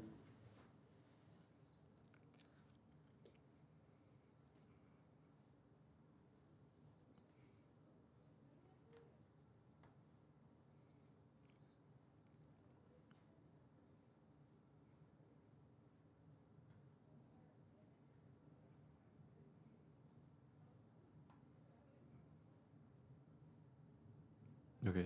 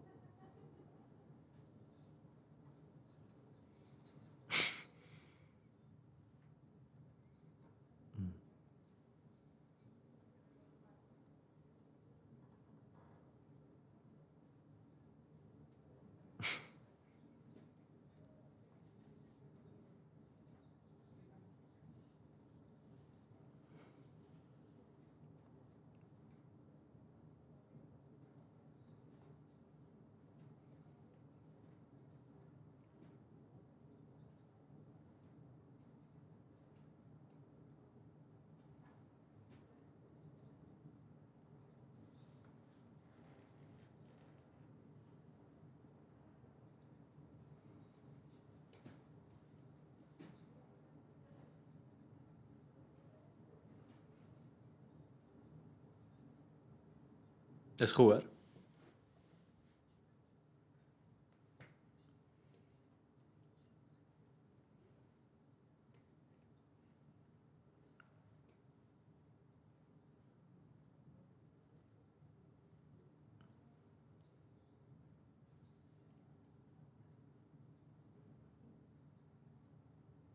Exacto.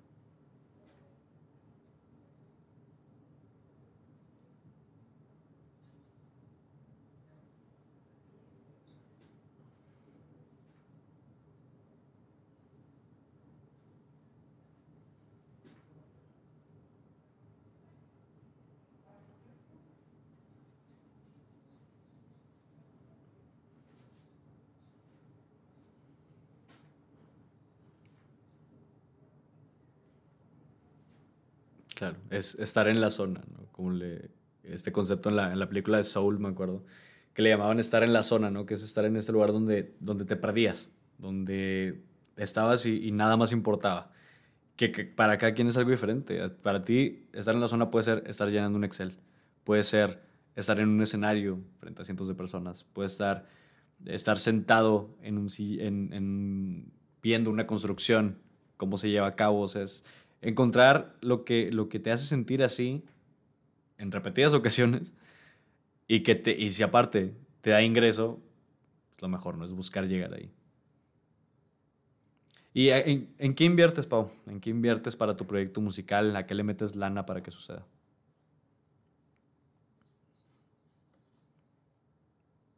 Sí, me han dicho.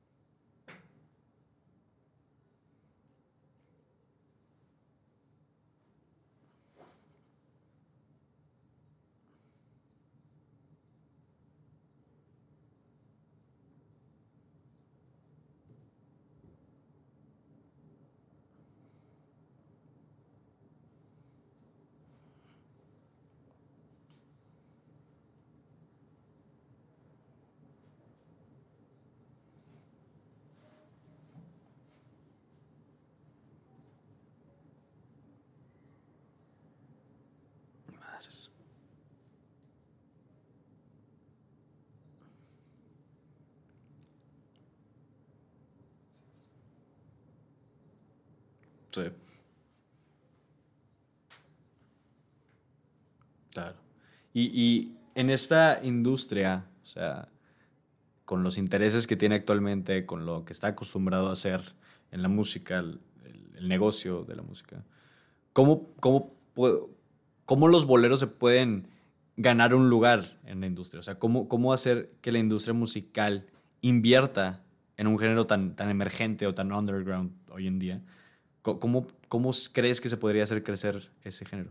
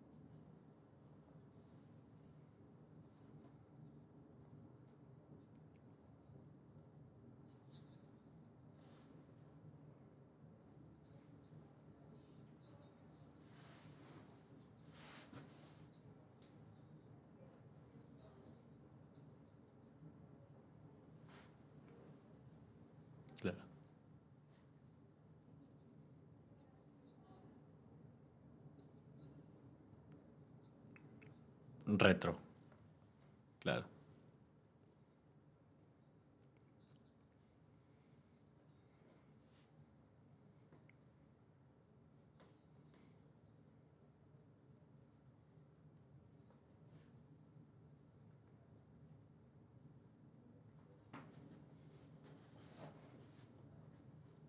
Ok. ¿Qué está haciendo llamativo? Que es que me encanta el ver las cosas que están surgiendo, que, digo, viéndolo, si nos está escuchando alguien interesado en negocios, por ejemplo, se puede, puede detectar estas, nuevas corrientes que están surgiendo, cosas como, no sé, lo que está haciendo Brati, o lo que está haciendo Ed Maverick, o, personas así que están creando como género o, conceptos nuevos que sean mucho por ese lado de lo, de lo retro, de lo, de lo, de lo que se hace en un cuarto, ¿no? El que ya está tiene nombre, el room pop o el dream pop, que, o, como lo lo-fi, o sea, que son cosas que, que, están llamando mucho la atención y que, se les está, es una apuesta fresca y que eso sí, si, si, lo presentas en marketing, si, si, lo pones en la caja correcta, en la presentación correcta y lo diriges a la gente correcta, puede ser muy llamativo y puede pegar muy cabrón.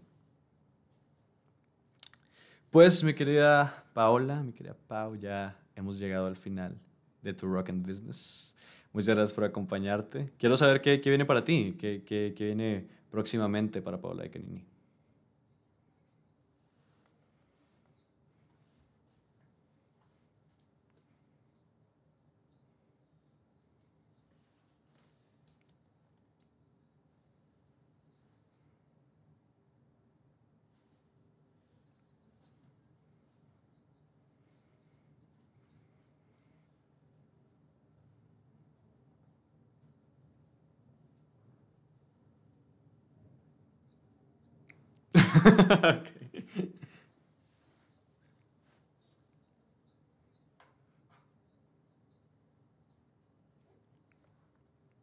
Claro, ahí estaremos compartiéndolo. De verdad, eh, eh, te he escuchado tu música últimamente y, es un gran concepto. O sea, a mí me, relaja bastante, me, ayuda como entrar en, como en como en contacto con, con, mis emociones realmente, como que con lo más profundo, ¿sabes?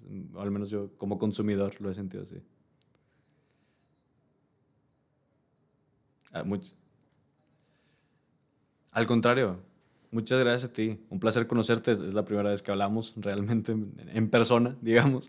Eh, pero un placer conocerte. Eh, ¿Tus redes sociales, dónde te puedes ir la raza de escuchar lo que haces?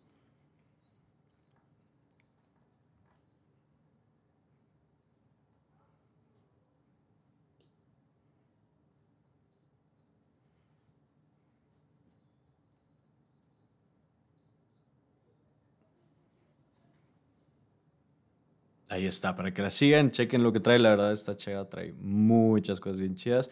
Y reiterarte el agradecimiento, Pau. Muchas gracias por estar aquí, muchas gracias por darte el tiempo. Te deseo mucho éxito en, en lo que venga y estamos aquí para, para, este, para, otra, para otro podcast o para cualquier cosa.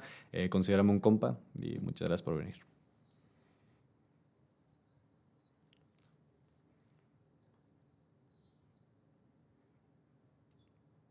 Excelente, muchas gracias. Raza, gracias a ti, muchas gracias y espero, Raza, que les haya gustado este episodio. No olviden seguir este, episodio, este podcast en mi canal de YouTube. Suscríbanse, por favor, denle la campanita, ya saben, todo lo que les dicen todos los youtubers, ¿no? Que yo no me considero youtuber, pero ya saben, tengo que entrar en el papel. Eh, sigan el programa, síganme todas mis redes sociales, arroba Benji García TV, TikTok, Instagram es donde estoy más activo. Y espero les haya gustado. Compártanlo con todos aquellos que crean que esta conversación les puede ayudar, les puede llamar la atención. Espero les haya gustado me la pasé bastante bien. Y nada, eso fue todo por Rock and Business, el programa donde creamos arte y hacemos negocio. Espero se hayan pasado bien y nos vemos en el siguiente episodio. Vámonos. Listo, ya quedó.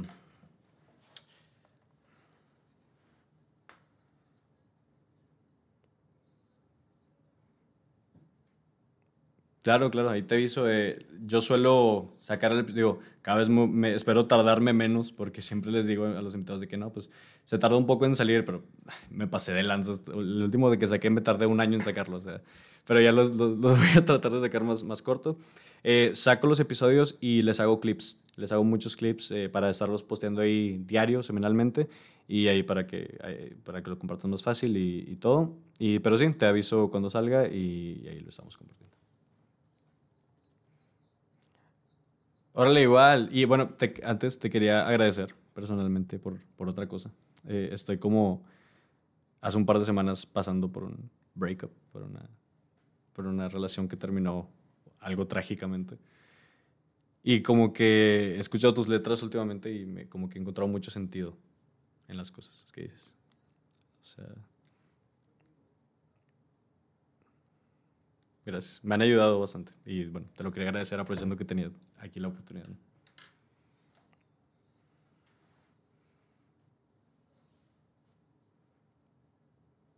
Claro, a lo que sigue. ya está. Claro. Sí, sí, armamos algo, vemos, vemos qué se hace. Muy bien. Órale, un placer, igual a ti. Cuídate. Chao. Excelente. Back to the goddamn business. Muy bien, me encantó. Excelente, conectamos súper bien. Finish, audio de respaldo. Finish, audio de Audacity.